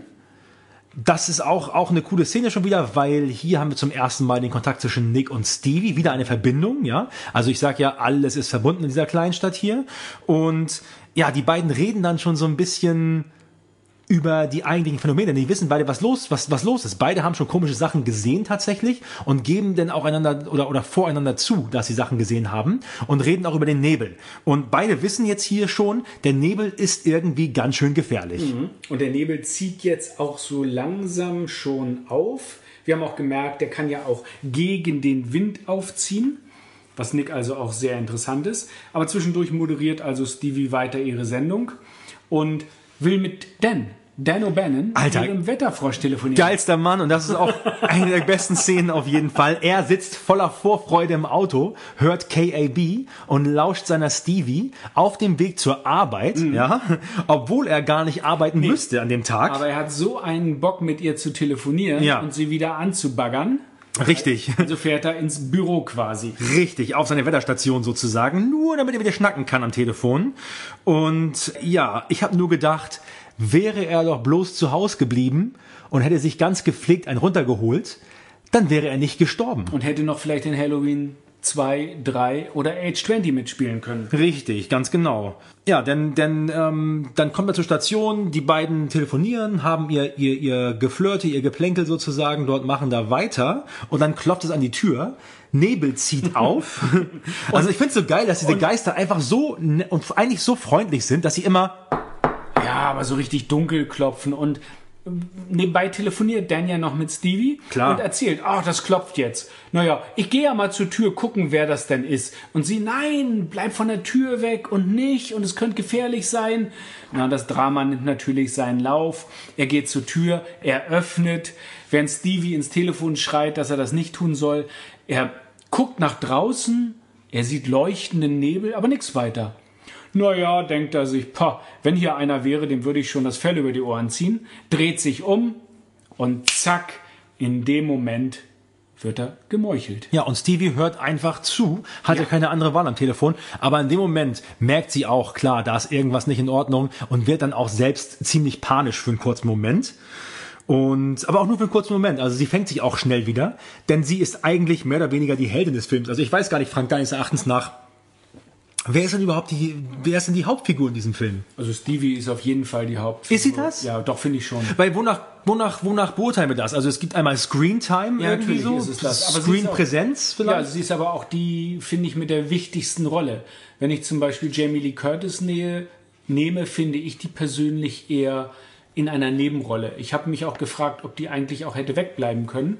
Und ich finde, Du, wie meinst du, Stevie Wayne? nee, Jamie Lee Curtis. Nein, auf, ja, auf jeden Fall. Die Ich hätte finde, nicht sein die, gemusst. Die hätte, fällt gar nicht ins Gewicht. Nee. Also ich finde tatsächlich, dass äh, das Radio und die extra von John Carpenter für seine Frau geschriebene Rolle Ja. ist meines Erachtens die Hauptrolle. Ja, da ist am meisten Herzblut drin in der Rolle. Und, und sie macht das echt super. Und Frank, ich bin ganz bei dir, ich sehe es genauso. Ich wollte nur mal ganz provozierend fragen. Ich sehe auch Stevie Wayne als Hauptfigur in diesem Film.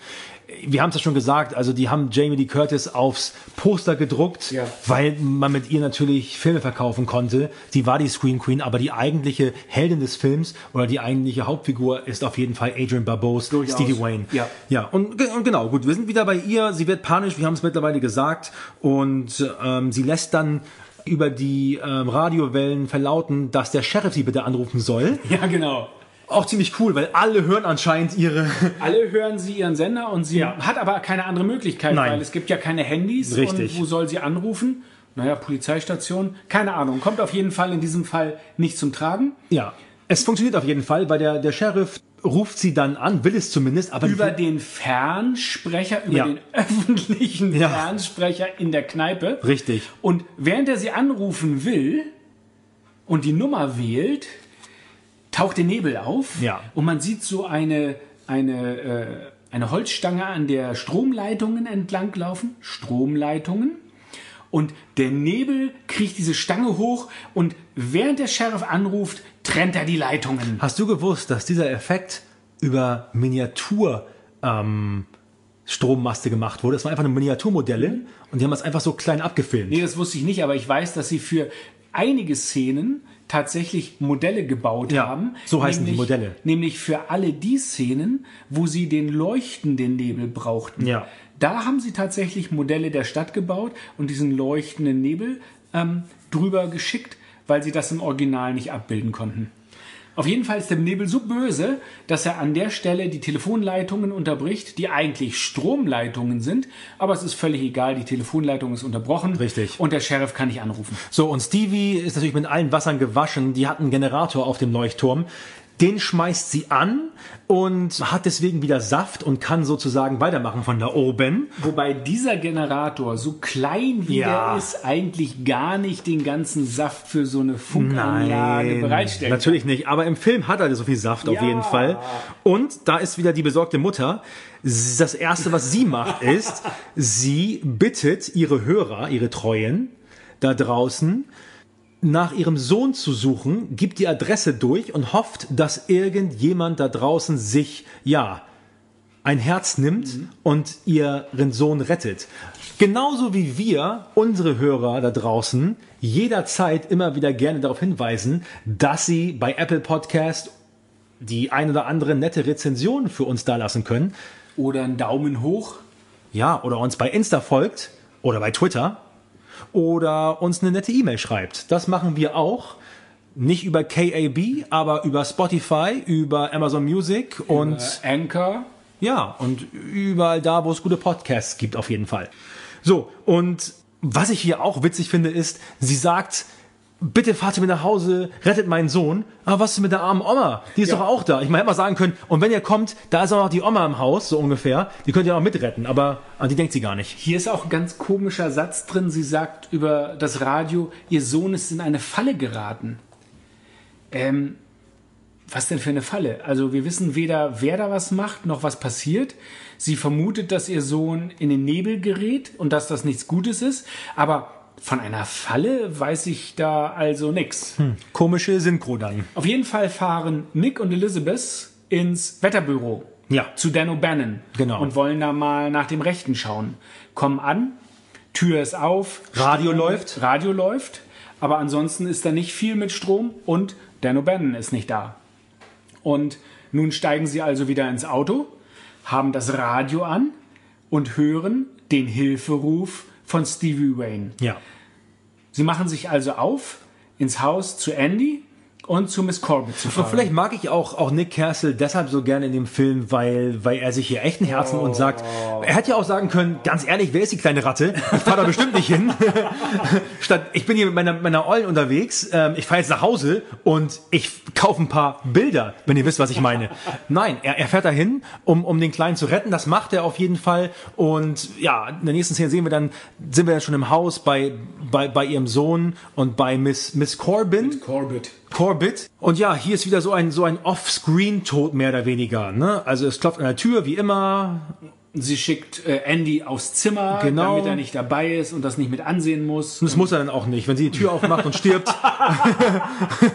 muss er nicht. muss er dann echt nicht. Äh, ja, Hast du es vorausgenommen? richtig. Ach, Mann. Ja, nun, so ist das hier bei 41 Jahre alten Filmen. Ja, es klopft also und was sollen wir sagen? Äh, der Nebel dringt ein. Miss Corbett öffnet logischerweise die Tür. Kleiner Tipp, off-topic. Wenn ihr ein Haus habt und es klopft im Nebel, öffnet nicht die Tür. ja, sehr guter Hinweis, Frank, wirklich. Bleibt drin und macht das Fenster zu. Ja, das ist echt ein richtig guter Hinweis. An dieser Ähm, Stelle lebt also Miss Corbett ab. Ja. Aber es kommt noch schlimmer. Die Geister dringen ins Haus ein und an Andys Zimmertür klopft es. warum klopfen die immer?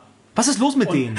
Und mit dem Handhaken beginnt Blake oder welcher der Geister auch immer die Tür einzuschlagen.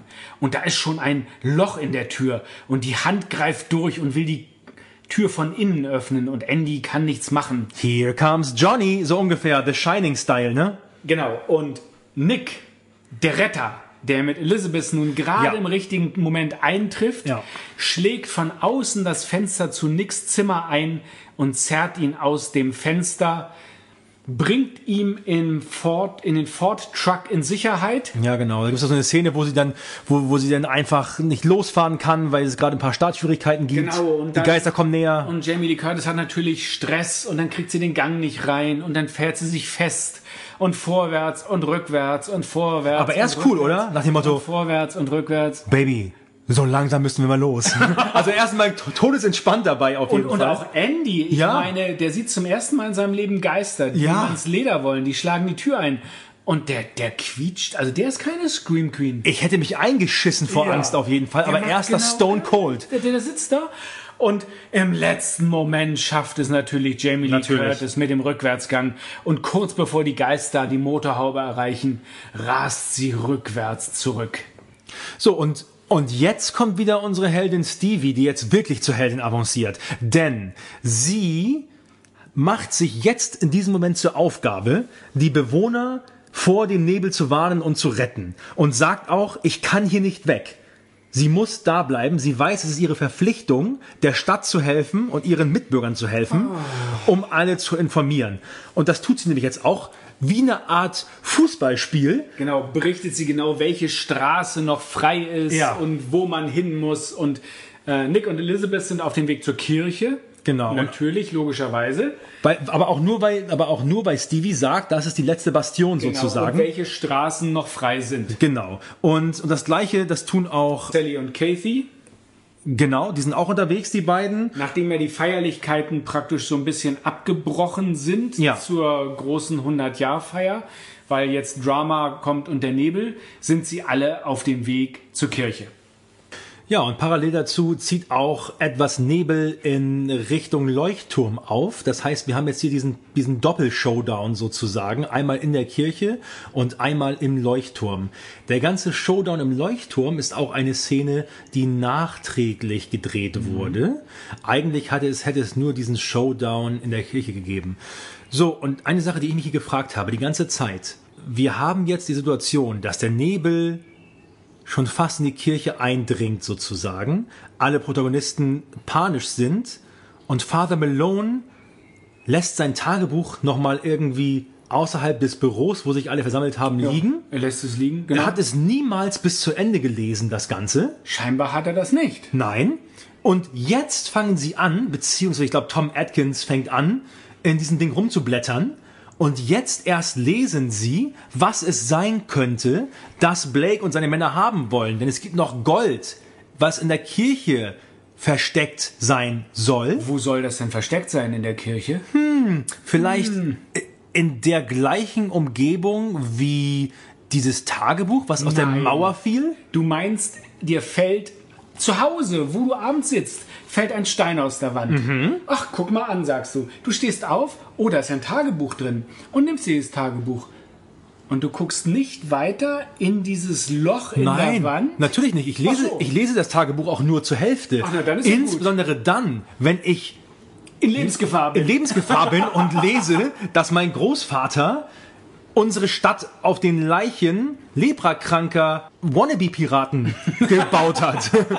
Also, die er in den Tod geführt hat mit einem gefakten Leuchtfeuer. ich muss ganz ehrlich sagen, wir, wir, wir lieben den Film, wir sind große Fans, aber dieses Ende, dieser Showdown in der Kirche war ein bisschen schwach. Und da habe ich noch eine andere Frage dazu an dich, Frank. Na bitte. Ich habe aufmerksam mitgezählt. Es waren definitiv sechs Geister an der Zahl Ja. in der Kirche. Six must die. Ja, Six Must Die, aber es, es waren ja auch, auch, auch nur sechs Geister, die gestorben sind.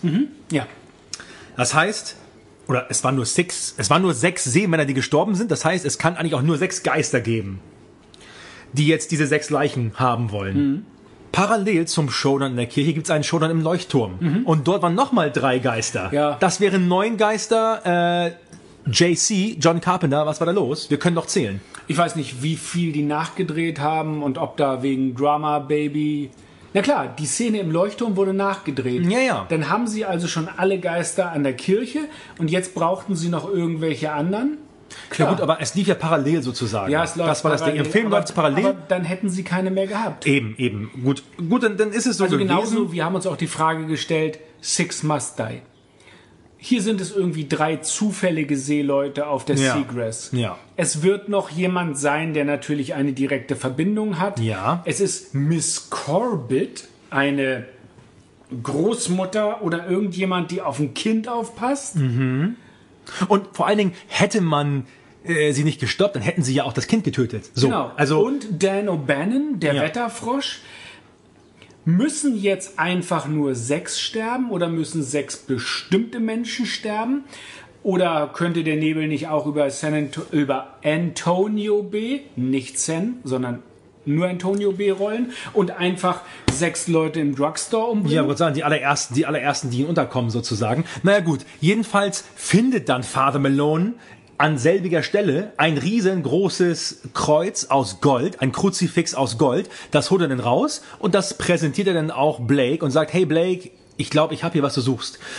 Und Blake nimmt das Kreuz entgegen und in diesem Moment, ja, in diesem Moment verschwindet der Nebel eigentlich so sukzessive, mehr oder weniger. Also Das Kreuz beginnt auf jeden Fall Zu glühen. von innen zu leuchten, Ja. zu glühen. Richtig. Und Father Malone sieht ziemlich angestrengt aus. Und äh, Father Malone hält das Kreuz fest und Blake hält das Kreuz fest und ähm, Ja gut, aber in dem Moment, wo Blake bekommt, was rechtmäßig sein Besitz ist, wird der Nebel auf jeden Fall schwächer. Aber parallel dazu haben wir die Szene im Leuchtturm, wo Adrian Barbeau gegen drei Geister kämpft, ja. Tough wie sie ist, überlebt sie das Ganze. Aber meine Frage war jetzt an dich, Frank, hast du das auch gesehen, dass einer der Geister ihr mit dem Haken eingegeben hat? Ja, das sah so ein in bisschen aus wie die Oh, Schulter, okay, ich hatte schon, ich hatte schon Halsschla Halsschlagader nee, nee, in gehabt. die Schulter. Also sie kriegt einen Stich in die Schulter ab, nachdem sie also aus ihrem Leuchtturm in den Umgang flüchtet und eine Leiter aufs Dach nimmt und die Geister folgen ihr Ja. und bedrängen sie auf dem Dach, wo sie mit ihren 70er Jahre Absätzen überhaupt keinen Halt findet. Und im Drama wird sie dann noch an der Schulter verletzt. Aber plötzlich verzieht sich halt der Nebel. Genau. Und kurz bevor sie eben praktisch draufgehen würde, Richtig. ja, kommt sie mit dem Leben davon. Ja, Diese Szene am Leuchtturm wurde, wie Kulfilm Kev schon richtig sagte, nachgedreht. Und zwar in umgekehrter Reihenfolge. Ja. Das heißt also, die wurde vom Geschehen her von hinten nach vorne gedreht. Mhm. Das heißt also, Adrian Barbeau musste sich im Film rückwärts bewegen. bestimmt nicht leicht, ehrlich Bestimmt gesagt. nicht leicht und auch dabei die äh, Treppe, äh, die, die Leiter zum Leuchtturmdach hochkrabbeln. Durfte dabei aber nicht oft genug in die Kamera gucken, da man, wenn man die Abspielrichtung des Films ändert, man das Blinzeln erkennt, wie falsch es wäre. Und deshalb konnte sie immer nur kurz in die Kamera gucken und wenn sie blinzeln wurde, musste sie vor Schmerzen, Angst oder was auch immer ihren Kopf wieder abwenden. Warum wurde das rückwärts gedreht? Weil man zwar den Nebel dazu bringt, irgendwo hinzukommen, den künstlichen Nebel, man hat aber keinen Einfluss, wann er sich wieder verzieht. Ja. Und wir brauchten hier ja das Verschwinden des Nebels. Also musste man praktisch diese Szene einmal verkehrt rumdrehen, damit dann der Nebel auch ordnungsgemäß verschwinden konnte. Das ist also auch so ein, so ein Fun Fact praktisch zu diesem Film. Also, Father Malone steht ja immer noch mit dem leuchtend, glühenden, brennenden, was auch immer, Goldkreuz in der Hand. Auf der anderen Seite ist Blake, die ringen praktisch darum. Und plötzlich verschwindet Blake mit dem Kreuz, der Nebel verschwindet, die Geister verschwinden. Ja. Und Father Malone stürzt nach hinten zu Boden. Richtig. Nick Castle kümmert sich um ihn. Nebenbei hatten noch versucht, die Geister durch die Fenster einzudringen und Scheiben eingeschlagen, aber, aber der Nebel ist weg, die Geister sind weg Alle überleben. und ähm, Father Malone dreht sich praktisch um und schaut sich um, die Kirche ist mehr oder weniger leer, alle haben sie überlebt, Ja. fünf sind zu diesem Zeitpunkt gestorben und dann sagt er, Ja, er, sa er sagt sowas wie fünf, aber sechs sollten doch sterben. Und dann, dann dreht er sich um und Blake kommt doch noch mal aus dem nicht vorhandenen Nebel und bringt Father Malone um. die Nummer sechs. Tja, und damit ist die, ist die Rachemission zu Ende gegangen, sozusagen. Die sechs Nicht-Piratengeister, ehemals Lepra-Erkrankten, haben sich ihre sechs Leichen geholt und haben mit Father Malone auch einen direkten Nachkommen sozusagen erwischt. Ja, Eines, äh, einer der Peiniger sozusagen. Das ist jetzt endlich mal einer der Punkte, den ich vor kurzem ja auch nochmal angesprochen hatte, wie Ja. es mit der Logik so steht. Also bei Father Malone als Nachfolger seines Großvaters, der damit verstrickt war, die Leprakranken zu ermorden, praktisch verstehe ich das durchaus. Bei Miss Corbett oder anderen verstehe ich es nicht mehr. Ähm, Adrian Barbeau schaut jetzt aus ihrem Leuchtturm, ist auf Sendung und äh, spricht noch einmal so eine Abschiedsformel praktisch. Sie sagt, ich weiß nicht, was heute Nacht geschehen ist. Irgendwas kam aus dem Nebel und versuchte uns zu töten. So wie es gekommen ist, verschwand es wieder. Aber wenn es nicht nur ein gewöhnlicher Albtraum war, wenn das, was ich gesehen habe, auch wirklich sich so abgespielt hat, dann könnte es wieder geschehen. An alle Schiffe auf See, die jetzt meine Sendung hören, seht in die Ferne, haltet Ausschau nach dem Nebel. Und ich finde, das ist echt gelungen und cool. Und das rettet auch so ein bisschen das Ende für mich, muss ich sagen. Das also, rettet das Ende und ist total. Da, die Ja. Stelle ist, ist ja, macht den ganzen Film rund und, und deswegen ist er heute auch ein Klassiker. Und ich würde sagen, wenn wir jetzt ein bisschen über Fazit reden, ihr habt gemerkt, wir haben den einen oder anderen Kritikpunkt gefunden, gerade wenn es so um die Stringenz geht und wenn es um Logik geht. Aber, aber trotzdem, die Nutzung von Kamera, Beleuchtung, von Bildkompositionen, einfach nur um eine gewisse Atmosphäre oder Stimmung herzustellen, das hat echt geklappt. Und dadurch konnten einfach ganz spezielle emotionale Reaktionen beim Publikum hervorgerufen werden und dafür ist Carpenter einfach ein Meister. Der kann das einfach und es ist bis heute, 41 Jahre später, noch sehenswert. Klar, es ist ein Film, der definitiv slow paced, paced ist, ja. Es ist kein Horrorfilm meines Erachtens nach. Es ist ein Grusel-Geisterfilm und das ist auch vollkommen in Ordnung. Ich würde ihn trotzdem immer wieder gucken und auch Leuten weiterempfehlen. Aktuell läuft er ja auf Amazon Prime, da könnt ihr euch alle gerne mal anschauen. Ich finde die deutsche Synchro hier auch wieder gelungen, bis auf die paar Kritikpunkte, die wir gefunden haben. Die sind in diesem Fall sogar schwerwiegend, muss ich sagen. Nichtsdestoweniger ist es ein cooler 80er-Vibe, ein cooler, ja, Dekadenwechsel-Vibe auch sozusagen. Und, und alles im Allen ist es meines Erachtens nach kein Top 5 John Carpenter Film. Das ist die Meinung von Kultfilm Kev. Es ist aber trotzdem ein Top 10 Carpenter-Film, definitiv. Also ich finde, er hat andere Filme, die um einiges besser sind. Wenn ich an Halloween, an The Thing denke, wenn ich an Escape from New York denke, an Assault denke, oder an They Live denke, habe ich schon fünf aufgezählt, die ich besser finde als The Fog. Nichtsdestoweniger ist es ein starker Film. Er ist cineastisch, bildtechnisch toll gemacht. Er sieht nach viel aus und ja, ich würde sagen, es ist trotzdem eine klare Empfehlung, wenn ihr wisst, worauf ihr euch einlasst. Frank, was meinst du? Das Besondere an dem Film, finde ich, ist seine karge Reduktion auf das Wesentliche. Wir haben keine Autoverfolgungsjagden, keine Girls with Machine Guns, keine wilden Kamerafahrten. Nur die Konzentration auf das Gefühl, das der Regisseur auf den Zuschauer übertragen will. Für heutige überfrachtete Sehgewohnheiten altmodisch von der Erzählweise, aber gerade das ist das Klassische, was ich mag. Das ist so eine richtige klassische Gruselgeschichte, zweimal klassisch, wie man sie gut am Lagerfeuer erzählen kann. Und Ja. es spielt sich eigentlich alles ähm, im Kopf des Zuschauers ab. Kein Blood and Gore, jedenfalls nur immer angedeutet. Es fließt ja überhaupt gar kein Blut im Film, ist nichts Nee. zu sehen. Nee. Und das finde ich total cool. Schön erzählt, wenn man sich die Zeit nimmt, sich das Ganze anzuschauen und den Blick schweifen lässt. Sehr angenehm. Die Location, Point Race, der kleine Leuchtturm, großartig. Für mich ist das also ein toller Film. Kein weltbester Gruselfilm, da gibt es bestimmt andere. Aber es ist ein wirklich schöner Film, der viel Spaß gemacht hat und der ganz viel, ganz viele Details bietet. Und wie, wie würdest du ihn ranken sozusagen in deinem John Carpenter Filmuniversum? Ja, dritter, dritter Platz würde ich mal ganz Okay, also ziemlich sagen. weit oben, Top 3. Ja, Top 3 ist er schon. Also der dritte von den Top 3. Weißt du, ich finde es auch irgendwie geil, dass, dass in diesem Film ja so Themen angesprochen werden wie, ja, wie soll ich sagen, wie, wie, wie Diebstahl und Mord und eine Stadt auf, auf, auf dem Blut und auf den Leichen anderer mit deren Mitteln sozusagen, mit deren Geld aufbauen. Das erinner- erinnert so ein bisschen an die amerikanische Geschichte auch so, ja. Also wenn man jetzt sich anguckt, die, die, die Geister als, als vielleicht indigene Völker vor Ort oder so und die Weißen als die Siedler von Antonio Bay. Kann, kann man so sehen, muss man nicht, aber wenn man John Carpenter kennt und man weiß, der ist politisch auf jeden Fall jemand, der gerade Reaganism stark kritisiert hat und, und ja, schon so ein bisschen linker zu finden ist politisch, als Alt-Hippie sozusagen, da kann man schon davon ausgehen, dass er davon gewusst hat, dass diese Parallele gezogen werden kann.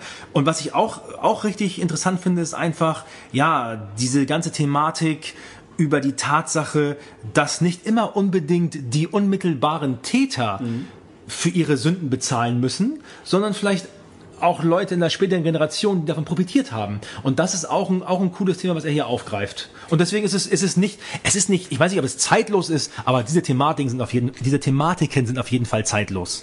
Ich finde diesen, diesen Hinweis auf die Lepra-Kolonie, das finde ich also ganz außergewöhnlich, Ja. weil ich bisher überhaupt gar keine Idee habe, ob Lepra-Kolonien irgendwie in Horrorfilmen schon mal äh, vorgekommen sind. Also das fiel mir total auf. Ähm, ich habe noch drei Kleinigkeiten. Ja, gerne. Janet, Janet Lee hat äh, ein Zitat geprägt. Die hat gesagt, Zuschauer können Filme sehen und vergessen. Sie können aber auch Filme sehen und sich daran erinnern. Und ich finde, das sollte man bei The Fog definitiv tun. Ja, und das tun wir ja heute auch hier. Und ich habe noch einen Fun Fact gefunden. In dem Tagebuch von Father Malones Grandfather, das er aufschlägt, auf der ersten Seite steht Father Malones Tagebuch 1880. Auf der zweiten Seite ist ganz viel Text zu lesen. Die wird aber nur einen Sekundenbruchteil eingeblendet. Okay. Und ich habe gefunden, was da steht. Und das hat überhaupt nichts mit dem Film zu tun. Da steht, My college education to work writing dumb shit in this fucking movie props. Being one, it's time to bring in the world guide or the big tits, tattoos and shaped beavers. Oh, okay. Shaved Beavers sogar. Das heißt, dieser Text, der wirklich nur kurz umgeblättert ist, ist eigentlich gar nicht zu lesen, aber man kann es tatsächlich, wenn man das als DVD hat, im Pausenmodus. Und ähm, der ist schon echt ein Fun-Fact. Auf jeden Fall. Das ist schon stark gemacht. Jemand, der, der, der sage ich jetzt mal, den Mut hat, sowas da reinzuschreiben. Ja, ich möchte mal wissen, wer von der Crew das bitte verdammt nochmal gewesen Wahrscheinlich, wahrscheinlich Carpenter selbst. ist. Ja, und ansonsten bleibt mir noch das letzte Zitat. When the fog rolls in, the terror begins. Ja, auf jeden Fall, so, so kann man es sagen.